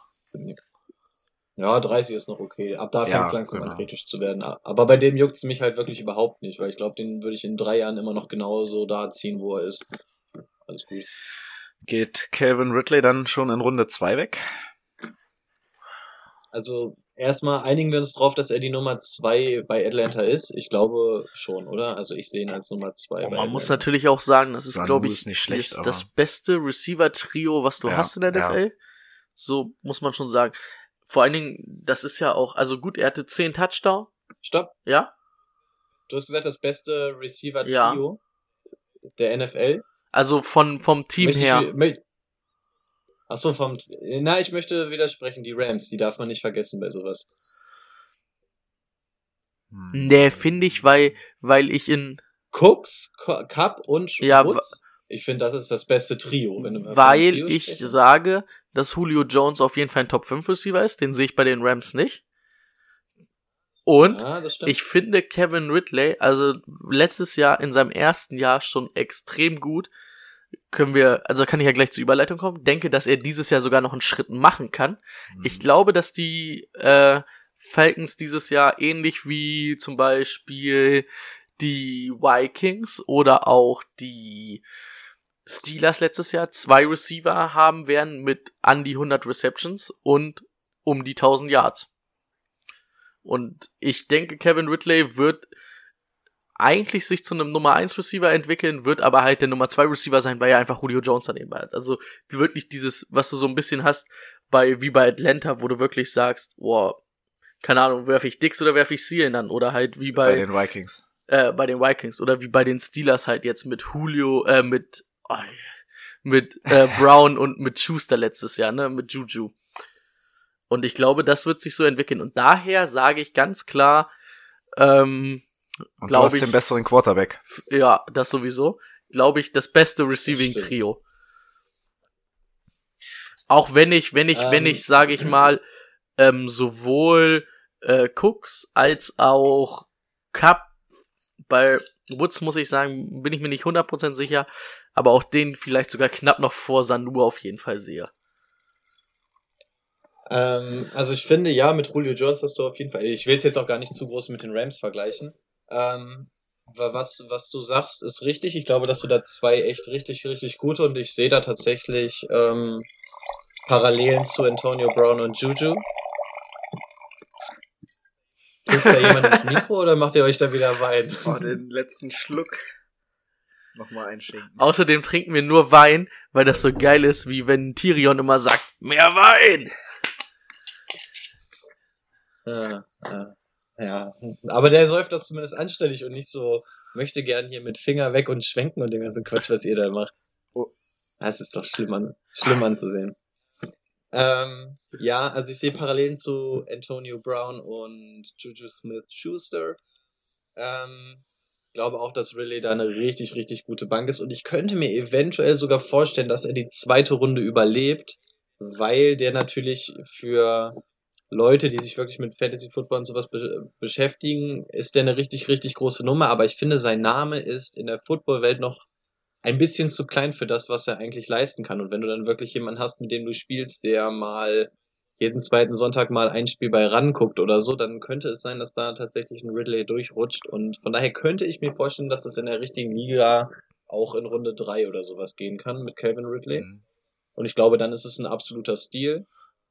Ähm, Ja, also ja, so viel ich würde dir auch recht geben, zu sagen, äh, dass, glaube ich, wenn du jetzt nicht unbedingt Leute hast, die unseren Podcast hören, was natürlich der größte Fehler ist, den man machen kann, wenn man Fantasy Football spielt. Kurze, Werb Sagt er mit Kur kurze Werbung. Ähm, kann ich mir vorstellen, dass zum Beispiel jetzt auch unabhängig davon, dass äh, Juju ja jetzt alleine bei den Steelers ist, aber stell dir, oder wenn man jetzt sagen würde, Brown wäre dies Jahr sogar noch da, würde ich glaube ich sagen, dass ein Juju einen größeren Namen hat als ein Kevin Ridley, also da. Nur rein so vom Standing. Und Das auf jeden ähm, Fall. Ja. ich muss auch ganz ehrlich sagen, ich habe auch nicht unbedingt die Bauchschmerzen mit Kevin Ridley als Nummer 1 Receiver in meinem Team. Habe ich überhaupt nicht die Bauchschmerzen. Da weiß ich, ich habe auf jeden Fall äh, zwei sehr gute Running Backs wahrscheinlich und einen guten Receiver. Und wenn du den Ja, auf der ja, 2, ja, wenn stimmt. du den auf der 2 hast, wenn, wenn ich den auf der 2 habe, mache ich Saltos, sage ich euch. Also ich muss gestehen, auf, auf, auf, auf eins mit Ridley wäre ich nur nicht so Naja, aber dann 100% hast- zufrieden. Dann hast du ihn in Runde 3 gezogen. Naja, wenn du ihn dann in Runde 3 ziehst, äh, ja. Also wenn du vorher zwei Running Back ziehst, ja. Aber wenn du jetzt irgendwie in Runde 2 auf Ridley gehst und in Runde 1 einen Running Back hast, wäre ich tatsächlich Mhm. noch nicht so hundertprozentig zufrieden mit ihm. Weil dafür muss man einfach Ja. sagen, er hatte jetzt ein richtig gutes Jahr, er hat richtig gute Ansätze, aber der, es ist, die NFL ist halt auch irgendwo immer noch ein Marathon und kein Sprint. Also das muss halt wirklich über Jahre hinweg laufen. Und dann weißt du zum Beispiel bei einem Keenan, Al- Keenan Allen zum Beispiel, da weißt du, dass der über Jahre Konstanz bringt. Und bei Ridley musst du halt auch erstmal sehen, dass er das wirklich über Jahre hinweg macht. Deswegen würde ich sagen, auf Right Receiver 1 ja, wenn du dir vorher zwei Running Backs hinsetzt. Wenn ich ihn mir in Runde 2 holen würde, als ersten Right Receiver, hätte ich, glaube ich, noch so ein bisschen Bauchschmerzen. Aber das ist nur meine persönliche Kommt auch ein Meinung. bisschen drauf an, wo du an zwei dran bist, ne? Sag ich mal, vielleicht bist du erster Pick, Ja. sag ich mal ganz ehrlich, ziehst nen, was sagen wir, McCaffrey, haben wir ja heute erst in der Folge gehabt, ne? Und sagst, ich bin Ende zweiter Runde dran bei 16 Leuten, 32. Pick. Und dann kann ich auch damit Nee, dann kannst du ihn auch in der dritten Runde an 1 ziehen. oder so. Ach stimmt, da kann ich da noch einen Running. Aber ist ja egal, ob ich äh, den an 32 Ja. oder an 1 in der dritten Runde ziehe. Aber dann hast du ein geiles Ja, Gefühl, weil du behaupten kannst, du hast dritte Ridley in Runde. dritten Stimmt, da hat Timo recht, das würde ich so machen, einfach nur wegen dem Sagen. Ähm, bei Sanu muss ich sagen, oh, finde ich schwer. Also auf der Flex finde ich den auf jeden Fall gut. Mhm. Ich kann aber halt auch von den Werten nicht sagen, dass ich vielleicht sogar sagen würde, auf der 2 wäre jetzt nicht mein absoluter Favorite, aber ich würde jetzt auch nicht aus dem Fenster springen vor Wut, wenn ich noch zwei habe. Ich meine, immerhin 66 Receptions, 800 Yards, vier Touchdowns. Das ist sehr na, solide, finde ich eigentlich das falsche Wort, weil es eigentlich schon ganz gut ist. Und das als dritte Option in deinem Team. Er war ja letztes Jahr dann auch spätestens am dritten, vierten Spieltag äh, die dritte Option. Hinter Ridley und Julio. So, dann kommen wir jetzt erstmal, wir müssen ein bisschen vorankommen. Ja, da wollte ich noch wissen, was ihr dazu sagt. Ich hätte Ach das so. gern gewusst. Okay. Na gut, dann Rico. Äh, ja, zu Sanu ganz kurz. Ähm, ich weiß auch nicht so recht, was ich mit ihm anfangen soll. Also wir haben zwei super Wide Receiver, dann kommt Sanu, der nicht schlecht ist, aber äh, Ja, ja, auf Flex weiß ich nicht. Könnte sein. Flex, Flex mehr nicht. Ridley wird noch ein bisschen mehr davon übernehmen dieses Jahr und deswegen ist da nicht mehr als Flex drin. Ja, aber wenn du auf der Flex wen hast, der um die 60 Receptions Ja. hast mit 700 Yards ungefähr und drei, vier Touchdowns, also ich finde, da kannst du auf jeden Fall nichts sagen. Ja, das stimmt. Kommen wir. Eben wollte Brady es nicht sagen, solide. Aber was machen wir mit den Running Backs? Find, Also ich findet ihr das finde- mehr als solide? Ich finde es ziemlich gut, ja. Also du hast natürlich jetzt, Coleman ist weg, das heißt, du hast nicht mehr diese geile Tiefe, aber Freeman, ganz, ganz, ganz, ganz unterschätzter Running Back, ähm, hatte jetzt ein scheiß Jahr durch seine Verletzung, aber der ist einfach die unumstrittene Nummer eins. Das ist trotz alledem richtig, richtig guter Running Back. Und ich glaube, dass der auch sehr, sehr günstig zu haben ist im Draft, obwohl der ein richtig, richtig guter Mann ist. An sich finde ich Freeman auch, also ein guter Runner, das war er immer. Und vor allem, man hatte ja früher dann eher, dass Tevin Coleman zum Beispiel für die Pässe eingewechselt wurde, was ja Freeman eigentlich auch kann. Das kann jetzt natürlich nicht mehr passieren. Das einzige ist natürlich, ähm, ja, letztes Jahr nur zwei Spiele gemacht, ne? Ich habe ein bisschen früh übernommen, weil ich wollte gerade googeln, ob der davor das Jahr auch schon verletzt war. Aber äh, Timo kann ja kurz übernehmen. Ja, ich kann kurz übernehmen und kann den ähm, anderen Running Back ins Spiel bringen, der viel in dieser Saison gespielt hat. Ito Smith ist jetzt in seinem zweiten Jahr, konnte jetzt nicht so sehr überzeugen in seiner Rookie-Saison. Könnte der trotzdem was werden dieses Jahr? Ah, Also, okay. Ja, sorry. Nee, nee, hau rein, du hast angefangen. Ja, Brady wollte jetzt wieder zu Freeman zurück, aber ich würde jetzt erstmal Ito Smith zu Ende bringen. Also wollen. übrigens, Freeman war eigentlich gar nicht so viel verletzt, wie ich gedacht habe. Davon abgesehen. Okay. Aber ja gut, davor ist ja hat er 14 Spiele gemacht, sind zwei weniger. Kann mal passieren. Ähm, ich finde Smith eigentlich gar nicht verkehrt. Also ist jetzt eher so der Runner, Hm. war letztes Jahr dann auch eher so Goal-Line-Back. Aber man sollte es halt, finde ich, im Hinterkopf behalten, da jetzt äh, Coleman weg ist. Und man hatte ja auch früher dieses, dass es ähm, sich auf zwei Leute aufgeteilt hat. Jetzt halt ein bisschen die Frage, ähm, Dirk Cutter ist ja jetzt wieder ähm, Offense-Coordinator bei den Falcons. Ähm, der ist natürlich auch kein Kai Shanahan, der da viel mit den Running Backs rum... Ah, da konnte ich es wieder anbringen, ne? äh, der aber, der halt aber viel mit den Running Backs macht, ne? War, hat er ja jetzt in Tampa auch nicht gemacht, aber auch da waren es natürlich auch zwei Pfeifen. Ähm, ich würde Smith nicht ganz außer Acht lassen, weil ich mir nicht zu 100% sicher bin, ob Freeman alle Spiele macht. Aber an sich denke ich, Freeman wird relativ spät zu bekommen sein und dafür ein Starter mit dem Potenzial ist ein Risikopick, kann man aber machen. Genau, ich bin dabei. Also sofern Freeman fit bleibt, glaube ich, dass Ito Smith nicht sonderlich was sehen wird. Und weil Freeman einfach unumstritten ist da im Moment. Also Ito hat es letzter Saison nicht, hatte er seine Chance, da hat er nicht abgeliefert. Coleman ist weg, also was soll einem Freeman im Wege stehen? Von daher glaube ich, sofern der fit bleibt, ist das die klare Nummer eins und da wird Ito Smith nichts sehen und auch dieser Quadri Ollison, den sie da gezogen haben, wird auch erst bei einer Verletzung dann irgendwie interessant, ob der vielleicht sollte sich jetzt Szenario Freeman wirklich verletzen, Ito Smith steht dann da auf einmal unten Ollison, dann könnte es natürlich sein, dass Ollison dann das macht, was Ito Smith letztes Jahr nicht gemacht hat und dann sogar auf die zwei springt oder so oder dann entsprechend auf die eins, aber ja, solange Freeman Nummer äh, fit bleibt, ist das die ganz klare Nummer eins. Ollison übrigens ein ganz schöner Brummer im Gegensatz zu Freeman und Ito Smith sehe ich gerade. Vielleicht setzen wir ihn noch als Fullback ein. Wollte ich nochmal einwerfen. Und ähm, Freeman, welche, hattet ihr das eben schon gesagt? Welche Runde? Wird er interessant? Also er, er wird, das, das Ding ist halt, dass er so weit durchrutschen wird, ne? Ich kann mir vorstellen, dass du den vielleicht mit ein bisschen Glück noch in der fünften Runde kriegen kannst. Und wenn du den, wenn du einen Freeman in der fünften Runde kriegen kannst, dann hast du ja schon mal davor, hast du ja davor wahrscheinlich schon mal zwei Running Backs Und und, vielleicht Wide noch zwei. Wide Receiver gezogen. Und ganz ehrlich, dann lieber einen Freeman sofort No-Brainer als irgendein Quarterback. Ja.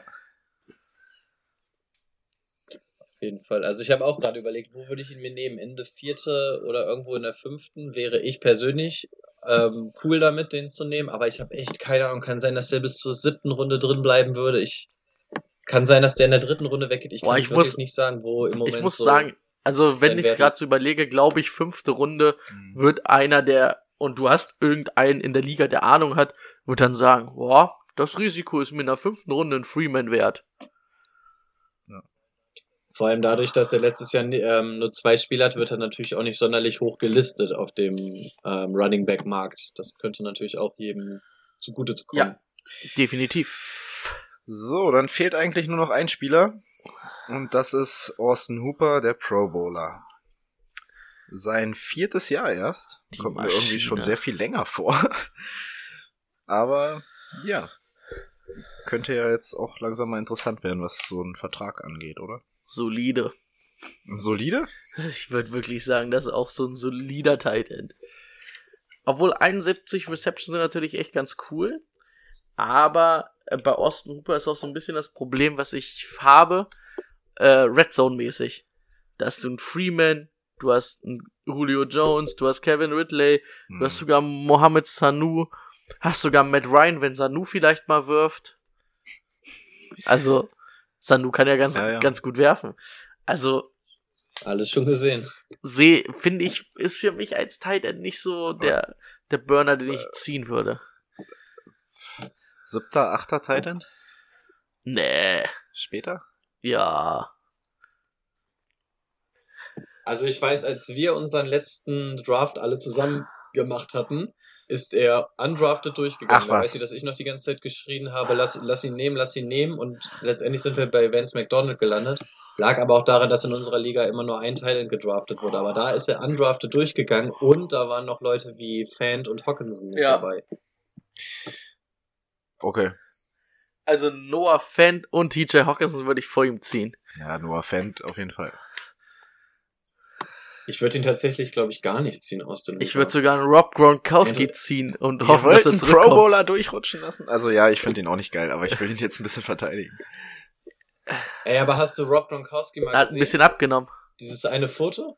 Ein bisschen ist gut, Alter, da ist ja alles. Ähm, ich muss sogar sagen, ich bin mir nicht mal sicher, wen ich lieber in meinem Team habe, ob Jimmy Graham oder Austin Hooper. nee, dann Ja. Graham. Ah, Ich, bin- ich möchte beide nicht drauften. Ja, dann, dann, Ja, dann bleibt er für mich übrig. Graham hat zumindest Graham hat zumindest Fantasy-Relevanz im Gegensatz zu Austin Hooper. Austin Hooper hat halt wirklich, wie du schon gesagt hast, in der Red Zone nichts zu suchen. Der fängt halt zwischendurch mal ein paar Bälle, aber das sind aus Fantasy-Sicht vielleicht so vier, fünf Punkte, die er dir pro Woche macht. Aber was, Das was hatte denn Jimmy. Graham letztes Jahr? Zwei Touchdowns? Waren nicht so viele, ne? Nee, viele waren es nicht. Aber ich finde, Graham kannst du noch mal ja, okay, ich, ich, ich, ich muss gegen die Zahlen erstmal Und argumentieren. da finde ich zum Beispiel, äh, da hast du mit den 71 Receptions, die du letztes Jahr hattest, bei Austin Hooper deutlich mehr als die, die Graham hatte. Ja, das stimmt. Okay, wie beenden die Falcons die Saison? Ich habe gesagt 7-9. Darf ich anfangen? Mhm. 11-5. Krass, ich habe mir 12-4 Ah. aufgeschrieben. Ich finde, bei den Falcons ist es ganz schwer. Die Offensive ist natürlich mega geil. Ähm, die Defensive, wen haben wir da? Da haben wir Grady Jarrett, sage ich mal, der wirklich als Defense-Tackle sehr gut ist. Dion Jones als Mittellinebacker, einen der besten Mittellinebacker der Liga, auch vor allen Dingen im Pass-Coverage. Und dann hast du, sage ich mal, mit äh, Keanu Neal, der jetzt aus der Verletzung kommt, und Tr Desmond Trufant ähm, einen guten Cornerback. Aber dahinter finde ich, das wird dann hart. Also es gibt keinen richtigen Pass Rush, was schon mal ein Problem ist, weil dann durch ähm, dadurch, dass sie dann auch nur noch einen sehr oder einen Cornerback haben, der gut ist, aber auch kein Shutdown Corner, finde ich hast du ein bisschen das Problem halt wieder, dass du auch viele Punkte gegen dich kassieren wirst. Also es wird echt mh, immer, denke ich, relativ viele Punkte, die bei Falcons Spielen fallen werden. Schon mal gut für Fantasy Football. Aber dadurch finde ich das auch ein bisschen schwer einzuschätzen, weil so ein Shootout mh, musste erstmal gewinnen. Also ich glaube auch, dass sie deutlich besser werden als letztes Jahr. Ich kann mir auch dieses 12-4 von Rico vollkommen vorstellen. Ich kann mir zum Beispiel auch vorstellen, dass es vielleicht nur ein 10-6 wird. Und jetzt will ich kein 11-5 sagen, weil du das gesagt hast. Dann sag doch das 10-6. Und ich sag 10-6 und bin aber selber damit nicht so zufrieden, weil ich eigentlich mehr Potenzial sehe. Aber ich halt auch sehe, dass da vielleicht mal ein enges Spiel verloren geht. Und es wird halt wieder das Problem sein, wenn da irgendwer dieser Defense-Stars ausfällt, wie Dion Jones letztes Jahr oder wie Keanu Neal, dann wirst du extrem große Probleme haben. Ich sehe tatsächlich die Falcons als den größten Favoriten in der NFC im Moment. Ähm, die Saints und Rams sind solide auf einem ganz guten Level, aber da sehe ich auch eher nicht unbedingt den Fortschritt. Und ich sehe mit den Eagles und mit den Falcons sehe ich zwei extrem aufstrebende Teams in der NFC. Und ich weiß nicht warum, aber guck dir diese Offense an. Da geht dir einfach das Herz auf, wenn du die, die Falcons anguckst. Dann haben die jetzt noch zwei übertriebene O-Liner dazu geholt. Das heißt, der Running Back kann richtig Gas geben. Matt Ryan hat Zeit. Der braucht noch nicht mal so viel Zeit. Hat dann noch geile Anspielstationen. Die Defense ist noch so ein bisschen der Knackpunkt, aber ich glaube, diese Falcons sind eigentlich, also wenn da jetzt nicht wieder diese sieben Verletzungen kommen, weiß ich nicht, was die Falcons jetzt so groß aufhalten soll. Ja, was, also das, was ich halt wirklich als Problem sehe, ist, also ich finde, du kannst in der Defense, in der heutigen NFL, kannst du durch zwei Sachen gewinnen. Durchs Pass Rush oder wenn du extrem gute Coverage hast. Und ich finde, beides ist bei den Falcons nicht so richtig gegeben.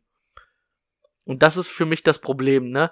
Und ja, 30 Punkte erzielen, schön und gut, aber äh, wenn man halt immer 30 Punkte auch kriegt, wirst du halt auch ein, zwei Spiele verlieren.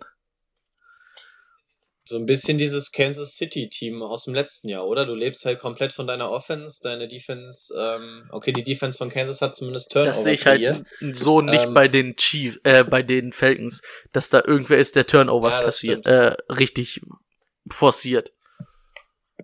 Das stimmt. Aber Kansas hat ja auch richtig viele Gegenpunkte die ganze Zeit bekommen. Das glaube ich, könnte bei den Falcons auch halbwegs der Fall sein. Aber ich glaube auch da, dieses Team wird einfach wieder durch die Offense getragen. Wie gesagt, ich sehe das Spektrum wirklich von 10, 6 bis 12, 4 kann ich, Mhm. sehe ich komplett. Und ähm, ich denke auch, dass sie über eine Wildcard auf jeden Fall in die Playoffs kommen werden. Und in den Playoffs wird es dann auch schwer, weil die Offense halt ähm, sehr gut performt. Da muss man dann wirklich auch schon eine richtig gute Defense haben, um die dann halt vielleicht mal unter 30 Punkten zu halten.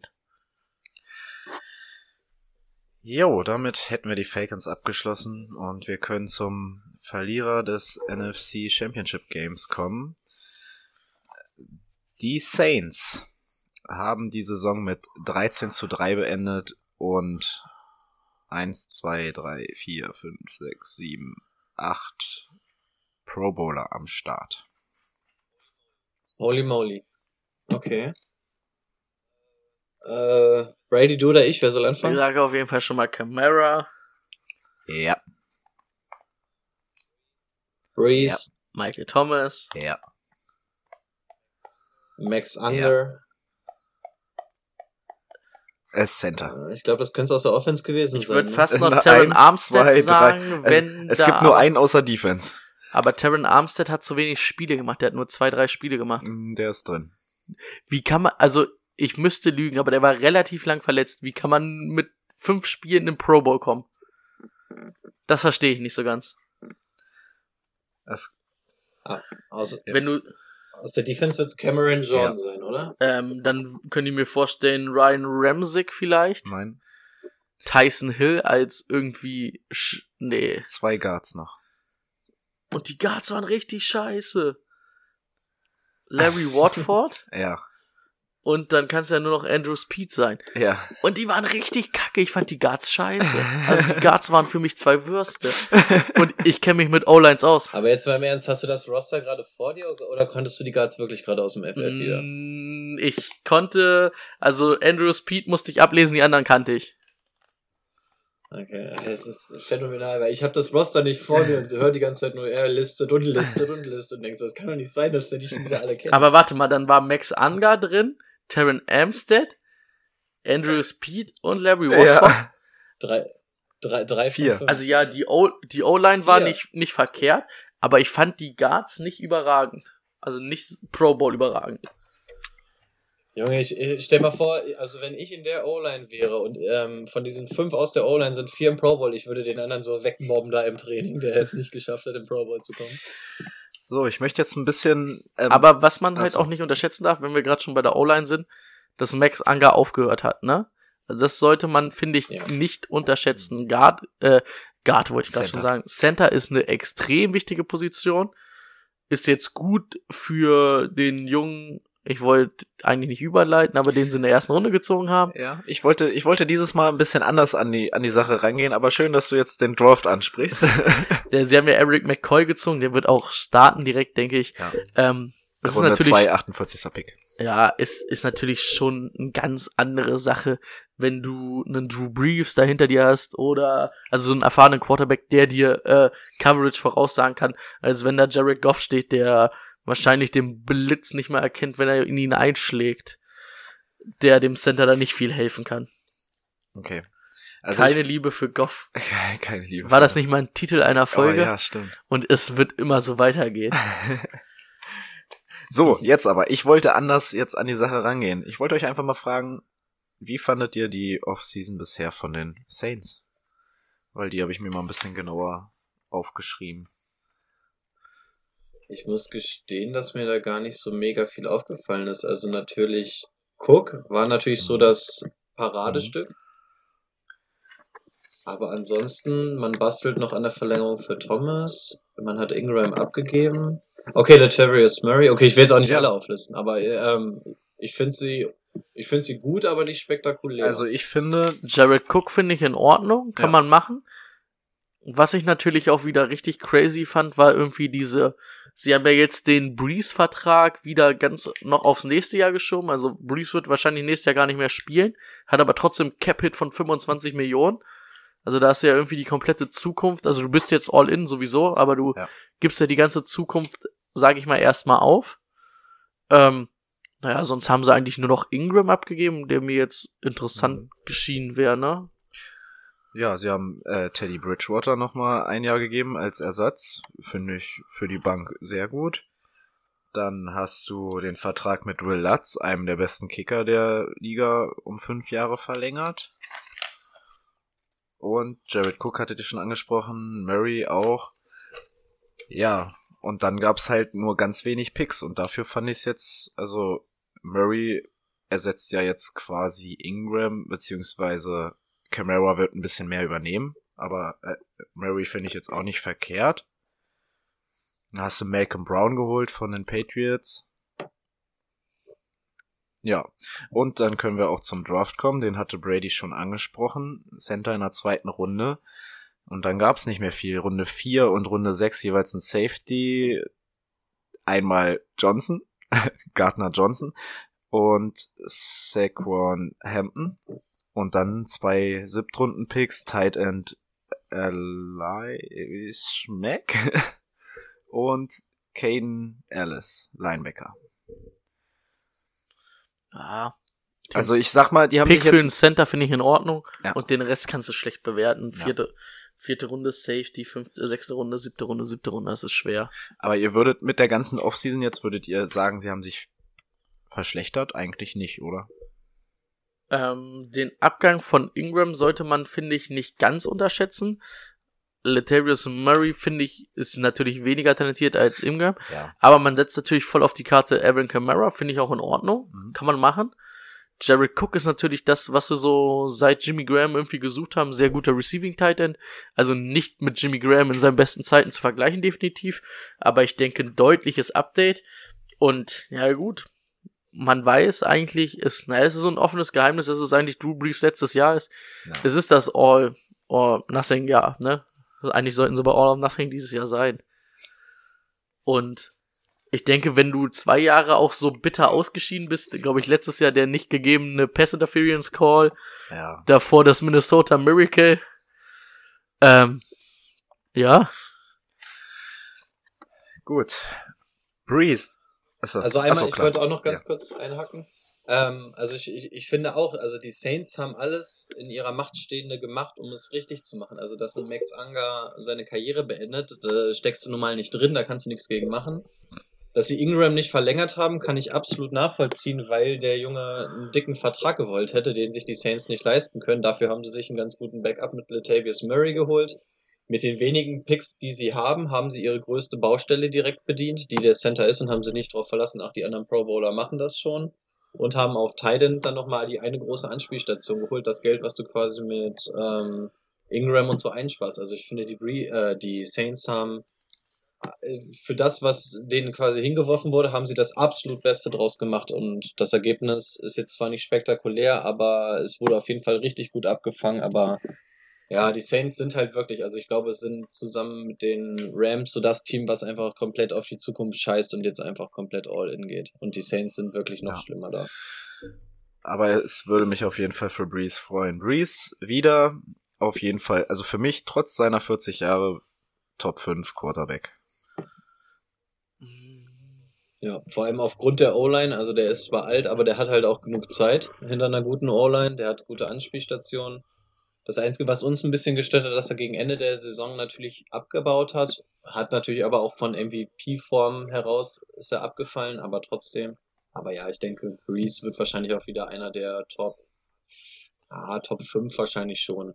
man War muss halt ein bisschen ne? beachten, was ich finde, was halt auch in der zweiten Saisonhälfte mir so ein bisschen gefehlt hat, war so ein bisschen die Armstärke, so lange Pässe. Da hat er, finde ich, extrem, also nicht extrem ist jetzt ein bisschen Übergriff, aber da, da hat man schon so einen kleinen Trend nach unten gesehen. Und jetzt weiß man halt nicht, ne? Ist das wirklich ein Trend? Weil er ist ja jetzt, 40 ist er, glaube ich, jetzt Mhm. geworden. Ist natürlich Ja. nicht mehr der Jüngste. Ähm, aber ich denke, ja, für die Top 5 reicht's nächstes Jahr nochmal. Dafür reicht's, ähm, dafür hast du genug Anspielstationen, da muss er auch nicht ganz so lang werfen. Ich meine, Michael Thomas fünf, fünf Yard aus dem Slot anwerfen, schafft er auch noch so. Der macht ja genug da draus. Genau. Dann machen wir doch mal mit den Running Backs weiter. Wir hatten beide interessanten schon angesprochen. Alvin Kamara für mich. Rico hatte vorhin drei aufgezählt, die für ihn in Frage kommen. Für mich zählt Kamara auf jeden Fall noch dazu als möglicher Top 1 Pick. Ähm, für mich, als ich die Liste gemacht habe, ist er tatsächlich auch die, die Nummer 4 direkt. Aber für mich bleibt er die Nummer 4, weil ähm, Camara aufgrund seiner Statur, er ist ja eher so ein Schlachsiger und sowas, ähm, ist er mir noch ein bisschen zu anfällig gegenüber Warte mal, warte mal, warte mal, warte mal, Also warte mal. natürlich, was, Der Typ ist 5 Fuß Ja. 10 und wiegt 215. Und McCaffrey, kleinen Moment, Ja, aber da will ich mal die aktuellen Daten mit dem, was er jetzt wirklich wiegt und nicht die vom letzten Jahr. das sind die aus dem aktuellen Roster. Ich weiß, die sind die schon aktualisiert. Also die Roster sind zumindest von den Spielern her aktuell. Und McCaffrey ist ein bisschen größer und wiegt 10 Pfund weniger. Ja, ich, ich weiß nicht. Camara, also wenn ich mir den angucke, er wirkt ja sehr, sehr schlaksig und sowas. Und ich finde, der wird halt auch, der, der der spinnt sich gerne mal aus dem Tackle raus. Aber wenn der halt, wenn da mal wirklich zum Tackle angesetzt wird, dann fliegt Camara auch ein bisschen durch die Gegend und also er ist ein übertrieben guter Running Back. Wir brauchen uns ja nur seine Zahlen angucken. Aber für mich ist er auf jeden Fall kein, nicht der, nicht die Nummer eins im Draft. Also ich hätte kein gutes Gefühl, wenn ich ihn an Nummer eins ziehen würde. Also für mich, man kann ihn an Nummer eins ziehen. Ich würde es nicht machen. Ich bin mir nicht sicher. Vielleicht müsste ich nochmal in mich gehen in der PPR League, ob ich ihn vielleicht vor Ezekiel Elliott an drei setzen würde. Aber sonst bin ich auch bei Rico Barkley und McCaffrey ganz klar. Wenn ich einen von den beiden, also es ist auch schwer, wenn ich von den beiden ziehen würde. Muss ich ganz ehrlich sagen, als Nummer eins. Aber das sind für mich die klaren Nummer eins Picks beide eigentlich. Und dann kommt irgendwie Elliot und ähm, Camara. In welcher Reihenfolge auch immer, weiß ich noch nicht. Muss ich nochmal in mich gehen macht ja nichts draus, dass er ein sehr guter Running Back ist. Nee, ja, und klar. auch ein sehr guter Receiver und eine absolute aber, Matchup-Waffe. aber ihr, ihr könntet es grundsätzlich nachvollziehen, wenn man es macht. Man kann es machen. Ich finde es aber, ähm, wenn man jetzt guckt, was lasse ich dafür liegen und sage, ich lasse einen Barkley und einen McCaffrey dafür liegen. Also einen Barkley würde ich eher für liegen lassen als einen McCaffrey. Hätte ich, hätte ich, wie Rico schon gesagt hat, einfach ein schlechtes Mhm. Gefühl. Könnte ich, also wenn ich Nummer 1 Pick habe, kann ich es nicht mit mir vereinbaren. Okay. Ich kann aber auch Leute verstehen, also ich kann auch deine Argumentation verstehen, wenn du sagst, den ziehe ich einen Nummer eins, dann sage ich aber auch, da freue ich mich halt, dass ich vielleicht einen Barkley oder Ja, ja, McCaffrey dann halt eine Position später kriege. Also sagen wir mal so, du hast ja gefragt, ob wir es Ja. verstehen können. Äh, letztes Jahr bei uns in der Liga ging er ja wirklich als First Overall Pick weg, was aber glaube ich auch mehr aus der Ja. Fanbrille war, als auch wirklich nach Leistung. Ähm, letztes Jahr hätte ich es nicht verstanden, dieses Jahr kann ich es Genau, zumindest nachvollziehen, genau. wenn Ja. es jemand macht. Letztes das Jahr ich das fasst es sehr gut zusammen. Obwohl man sagen muss, hat er Glück gehabt, wahrscheinlich sonst hätte er Bell gezogen. Das wäre es nicht gewesen. Stimmt, Bell war der andere Nummer eins. Und ich, ich muss auch immer noch sagen, ich bin immer, wenn ich mir auf bei NFL Network, wenn sie wieder irgendwelche Highlights-Videos von Bell zeigen, bin ich auch immer noch dieser Meinung, oh, kann man, kann man Es Bell kribbelt. aus der Top 5 schmeißen bei den Running Backs? Und du weißt es, du kannst es nicht einschätzen nach einem Jahr Pause, oder? ich glaube nicht, dass der viel verlernt hat. Ich glaube, der hat nur gefeiert. Es ist natürlich für den Körper kann es ja nur gut sein. Ne? Du, hörst ja immer, wie im Arsch die ganzen Körper von gerade von Running Backs immer sind. Und ich glaube, so ein Ja, Sabbat pass auf, wenn der, tatsächlich wenn der dieses Jahr alle Re Rekorde pulverisiert, den Rushing-Rekord von äh, AP pulverisiert und dann irgendwie noch einen Receiving-Rekord gleichzeitig für die Running Backs, weil er halt komplett fit ist. Aber wir weichen ein wenig ab, glaube ich. Ähm, machen wir nochmal die Titans, also Bei Running Back würde ich, ja, wie, Ach wie so. Rico vorhin vielleicht noch gesagt hat, Latavius Murray ja. würde ich nicht unterschätzen, weil sie halt viel mit den, ähm, mit den, also mit zwei, zwei Running Backs auch letztes Jahr gespielt haben. Natürlich ist Latavius Murray kein Mark Ingram. Aber ich glaube, es wird auch Situationen geben, wo er auch dieser pa Power Runner ist, wie ein Ingram, wo er seine Spielanteile kriegen wird. Hm.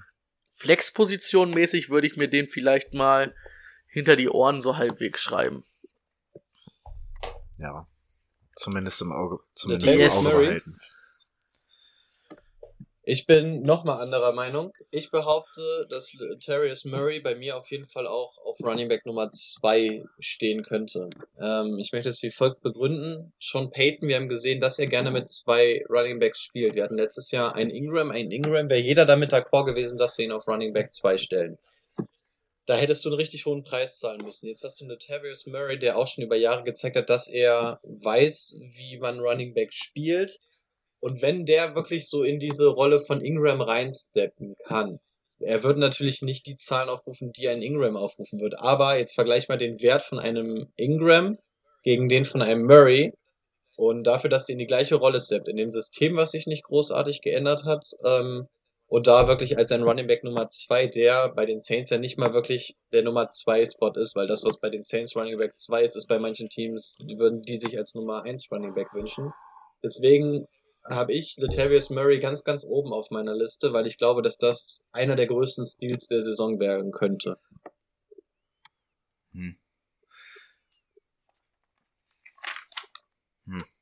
Na gut. Ja, ich, weiß, ich, ich, weiß, es ist gewa- ich weiß, es ist gewagt, aber, aber man kann zumindest nachvollziehen. Ja, ja. aber ich sag mal, wenn man bei so einer Voraussage wie, das könnte eine der Stils Saison werden, nicht mal was wagt, ne, kann man halt auch nichts gewinnen. Das stimmt.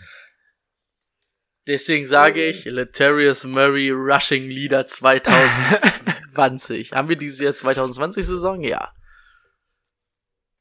Und die 19er Saison. Ja, 2019, 2020. also dieses Jahr. Nein, natürlich nicht. 220 auch, die Playoffs. Der wird auf Jahre der Running Back Nummer 1 in allen Fantasy Football Ligen werden. Jared Cook. Bereits bei den Raiders bewiesen, dass er es kann und jetzt hat er noch Breeze hinter sich. Ja, also meiner Meinung nach ist er der, der in der Top 5 landen muss bei den Titans. Wir haben ja immer die großen drei. Und ich glaube, meiner Meinung nach ist er schon die Nummer 4, die man dann da eigentlich ziehen müsste. Ja, kann man auf jeden Fall als Nummer 4 ziehen. Ja. Und er wird halt dann doch noch mal ein Stück später da sein als Casey, als Kittel, als ähm, Earls, Jo, ich glaube, ich, ich. glaube, damit können wir es auch schon mal enden. Josh Hill, denke ich, wird nicht so viel Nee. da sehen. Vielleicht noch Tyson Hill. Tyson Hill, verrückter Tyson Typ, Hill ne? ein bisschen, ein bisschen laufen. Also Tyson Hill, äh, würde es irgendwie so eine Special, Special Position geben, nicht so eine jedes- Flex-Position, sondern, sondern so eine Special-Teamer-Position, wo du auch sagst, du kannst da vielleicht wirklich so einen rein Special-Teamer hinstellen, der dann auch mal irgendwie so für einen Return ein bisschen mehr Punkte kriegt oder so, würde ich Tyson Hill nehmen, ey, der macht ja auch da wirklich alles. Was, was ist er offiziell? offiziell Quarterback. ist er, Ja, aber er ist ja auch. Mormone. Ja, okay. Aber was hat er? Wir haben ihn schon als Quarterback gesehen, als Wide Receiver. Ich glaube, als Running Ja, Back. Running Back, schon, die? Ich müsste Zeit. lügen, aber ich glaube, er hat letztes Jahr geschafft, einen Passing Touchdown, einen Running Touchdown, einen, einen Receiving. Touchdown und einen Punt Return und einen Kick Return Touchdown, glaube ich, zu machen. Ich glaube, er hat alles fünf geschafft. Der ist sogar Returner. Ja, weil der so Returner mega schnell ist, hat er auch ein paar Returns gemacht.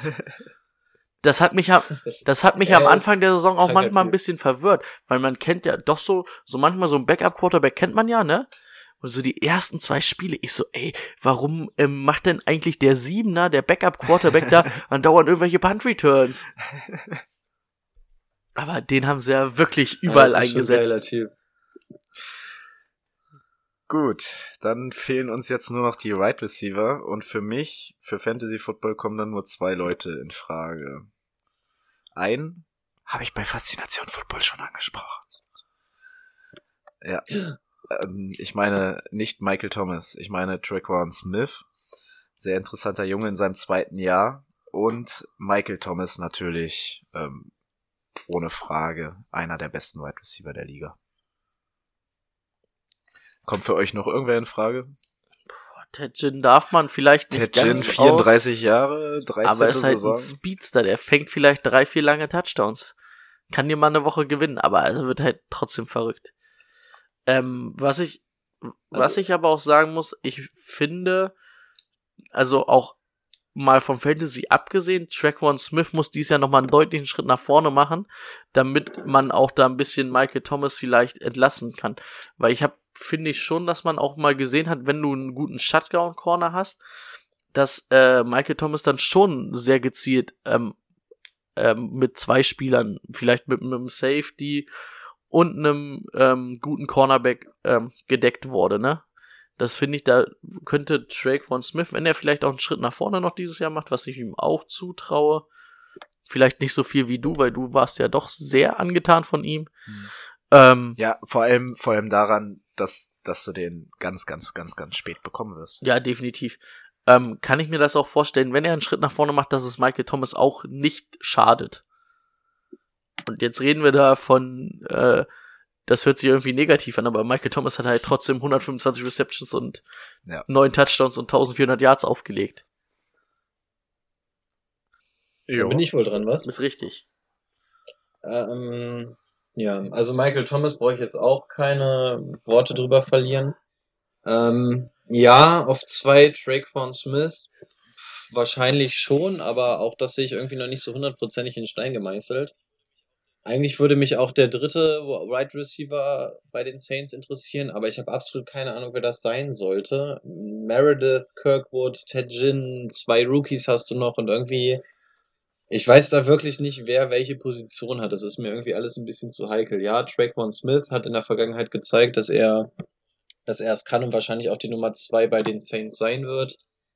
Ähm, aber das ist wirklich, ich glaube, letzte, letzte Folge hatten wir doch auch irgendeinen Wide Receiver Core, wo wir auch gesagt haben, wir haben keine Ahnung, wie wir das da alles irgendwie einsortieren sollen. Und in dem Fall ist es bei mir bei den Saints genauso, weil ich einfach nicht weiß, wer ist denn jetzt die Nummer drei? Also wenn ich außer Michael Thomas auf einen gehen würde, wäre es für mich nur Traquan Smith, die anderen wären mir zu riskant. Und Traquan Smith muss halt, wie gesagt, in seinem zweiten Jahr nochmal einen Schritt machen. Das Ja. ist auch, ich. Ah, du wirst ihn auf jeden Fall für die Flex-Position bekommen und ich glaube, das könnte Allerdings ganz gut letztes werden. Jahr auch nur sieben Spiele gemacht, ne? Oder sieben Game Starts habe ich Mhm. mir aufgeschrieben. Ja, für die Flex-Position definitiv Also du kann man kriegst, sich du vorstellen. kriegst, du kriegst du kriegst ja sogar noch andere Flex-Spieler vorher. Du hast den ja eigentlich erstmal nur für die Bank.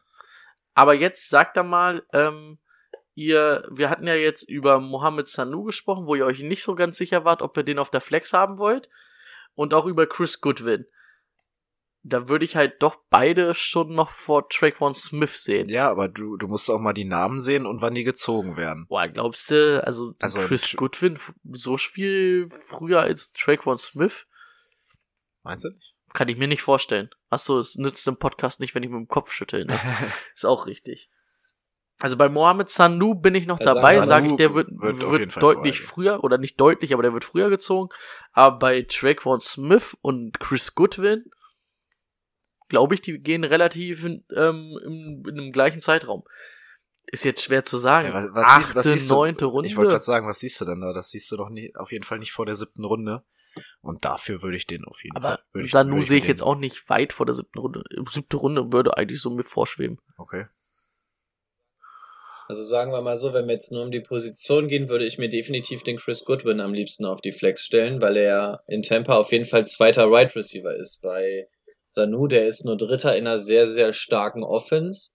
Und äh, bei den Saints geht man davon aus, dass er wahrscheinlich Wide Receiver Nummer zwei sein wird. Bei Chris Goodwin weißt du auf jeden Fall, hinter Mike Evans ist das die klare Nummer zwei. Deswegen würde mich vom Namen her Chris Goodwin wahrscheinlich schon am meisten antören, ohne dass wir jetzt drauf eingehen, wen du an Ja, welcher und Stelle bekommst. Chris Goodwin kommt halt eher über den Slot, sage ich mal, ne?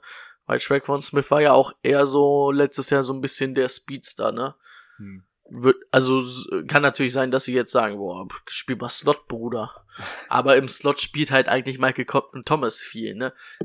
Müsste man jetzt mal nachgucken, aber Michael Thomas hat deutlich mehr äh, Slot-Snaps als alle anderen Wide Receiver. Also, Okay, der das wisst ihr, was ich an der Stelle vermisse. Unser altgeliebtes Playbench-Card, das Oh. muss definitiv mal Oh, wieder ja. eingeführt werden. Ich freue mich, wenn das zurückkommt, weil ich finde, in der Division hättest du viel Playbench-Cut spielen können. Das stimmt. Ah, ich freue mich drauf, wenn das mal wieder ja, zurückkommt. was ist denn jetzt ein spontanes Play-Bench-Cut? Müssen wir den Jingle wieder rauskramen, aber. Nein, ich, ich sehe. Ja, ich wollte gerade sagen, das wird schon- denke Das wollte ich schon die ganze Zeit sagen. Das wird unsere längste Folge von den Analysen auf jeden Fall. Aber es ist Mhm. auch eine echt spannende, von, Von den auf, Analysen, auf jeden. Fall eine echt spannende Division. Division. Ne, also wir hatten ja schon sehr, sehr umkämpfte Divisions, aber das ist eine sehr, sehr umkämpfte, die aber auf einem sehr Ja. hohen Niveau, glaube ich, umkämpft ist. Und das macht es natürlich relativ interessant, darüber zu sprechen, weil entsprechend auch viele fantasy stars Ja, wenn du halt, wie wir, oder wie ich es am Anfang ja schon mal erwähnt habe, wenn du von den Top 5, Top 6 Receivern da drei in der Division hast, Ja. und dann hast du, sage ich mal, mit DJ Moore und Calvin Ridley zwei ganz heiße Kandidaten, die halt auch nochmal ähm, für mich auf jeden Fall heiße Kandidaten sind. Also DJ Moore, ganz klarer äh, Breakout-Kandidat und Ja. Kevin Ridley kann man halt jetzt nicht mehr so viel vom Breakout sprechen, aber auf dem traue ich nochmal einen Schritt nach vorne zu, habe ich ja vorhin schon gesagt. So, 13 zu 3 wird zu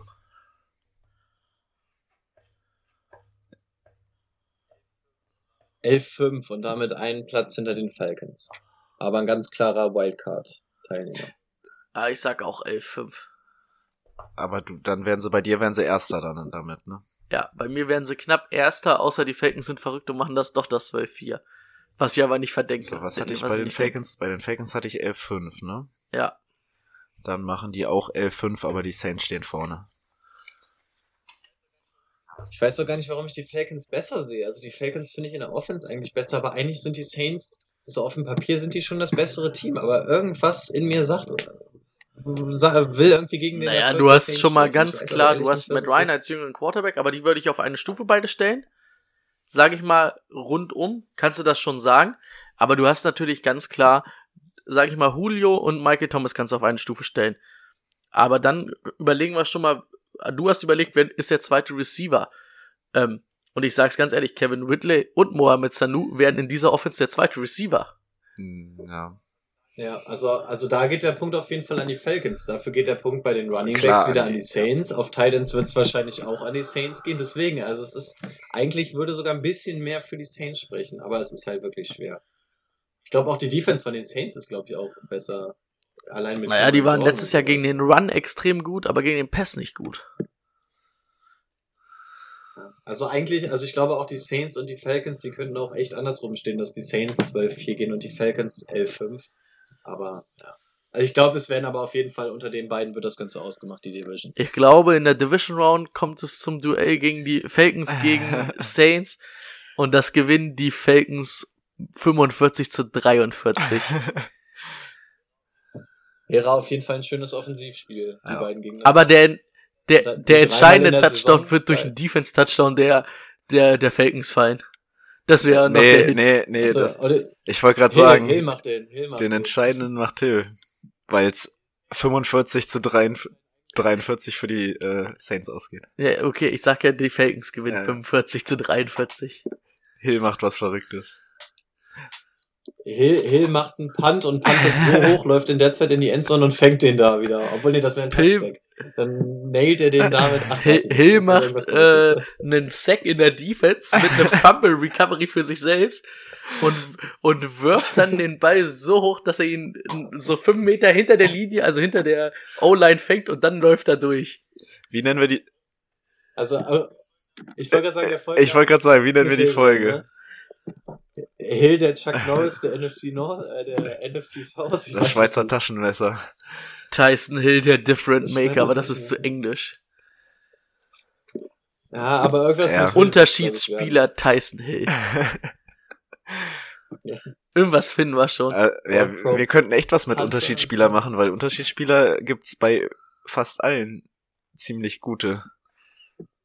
Dann, dann ist es einfach nur die Unterschiedsspieler. Äh, ja. Da haben wir wieder so ein Ja. bisschen Clickbaiting drin. Das Clever, passt doch alles. Aber man muss echt sagen, wenn man so guckt, Clever. stimmt, du hast auf jeden Fall irgendwie pure Matchup-Waffe Christian McCaffrey. Du musst jetzt nicht nochmal alles aufzählen, wir sind schon bei zwei Nein, Stunden. wir Hör müssen jetzt auf. zwei Stunden schneiden. Nein. War eine spannende Folge. Nö, ich will noch ein bisschen erzählen. Nein, du hörst jetzt auf. Re- Respekt an alle Hörer, die sich das bis hierhin in einem durchgehört haben, ohne Pause. Auf jeden Fall. Ja, also ich fand, war eine richtig spannende Folge.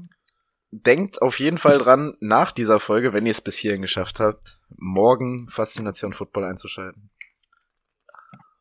Wir werden auch noch mal ein bisschen Werbung dafür machen mit dem direkten Link zu der zu der aktuellen Genau. Folge.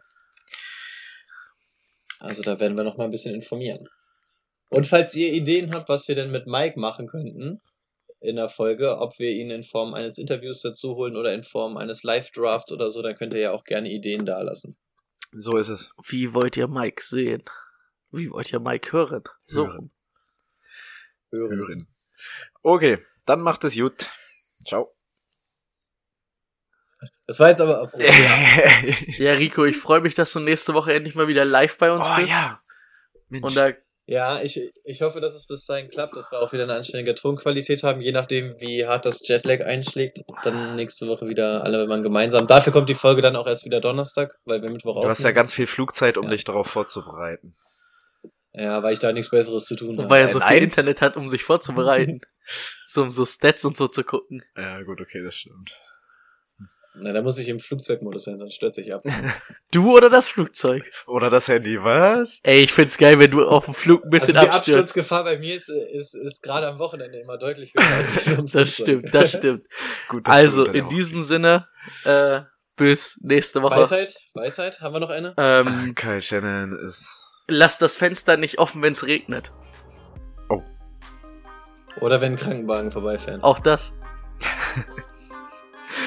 Ah, ich sehe schon, da gibt's eine Hintergrundstory. Okay. Okay, bis äh, dahin. ciao. ciao. Tschüss.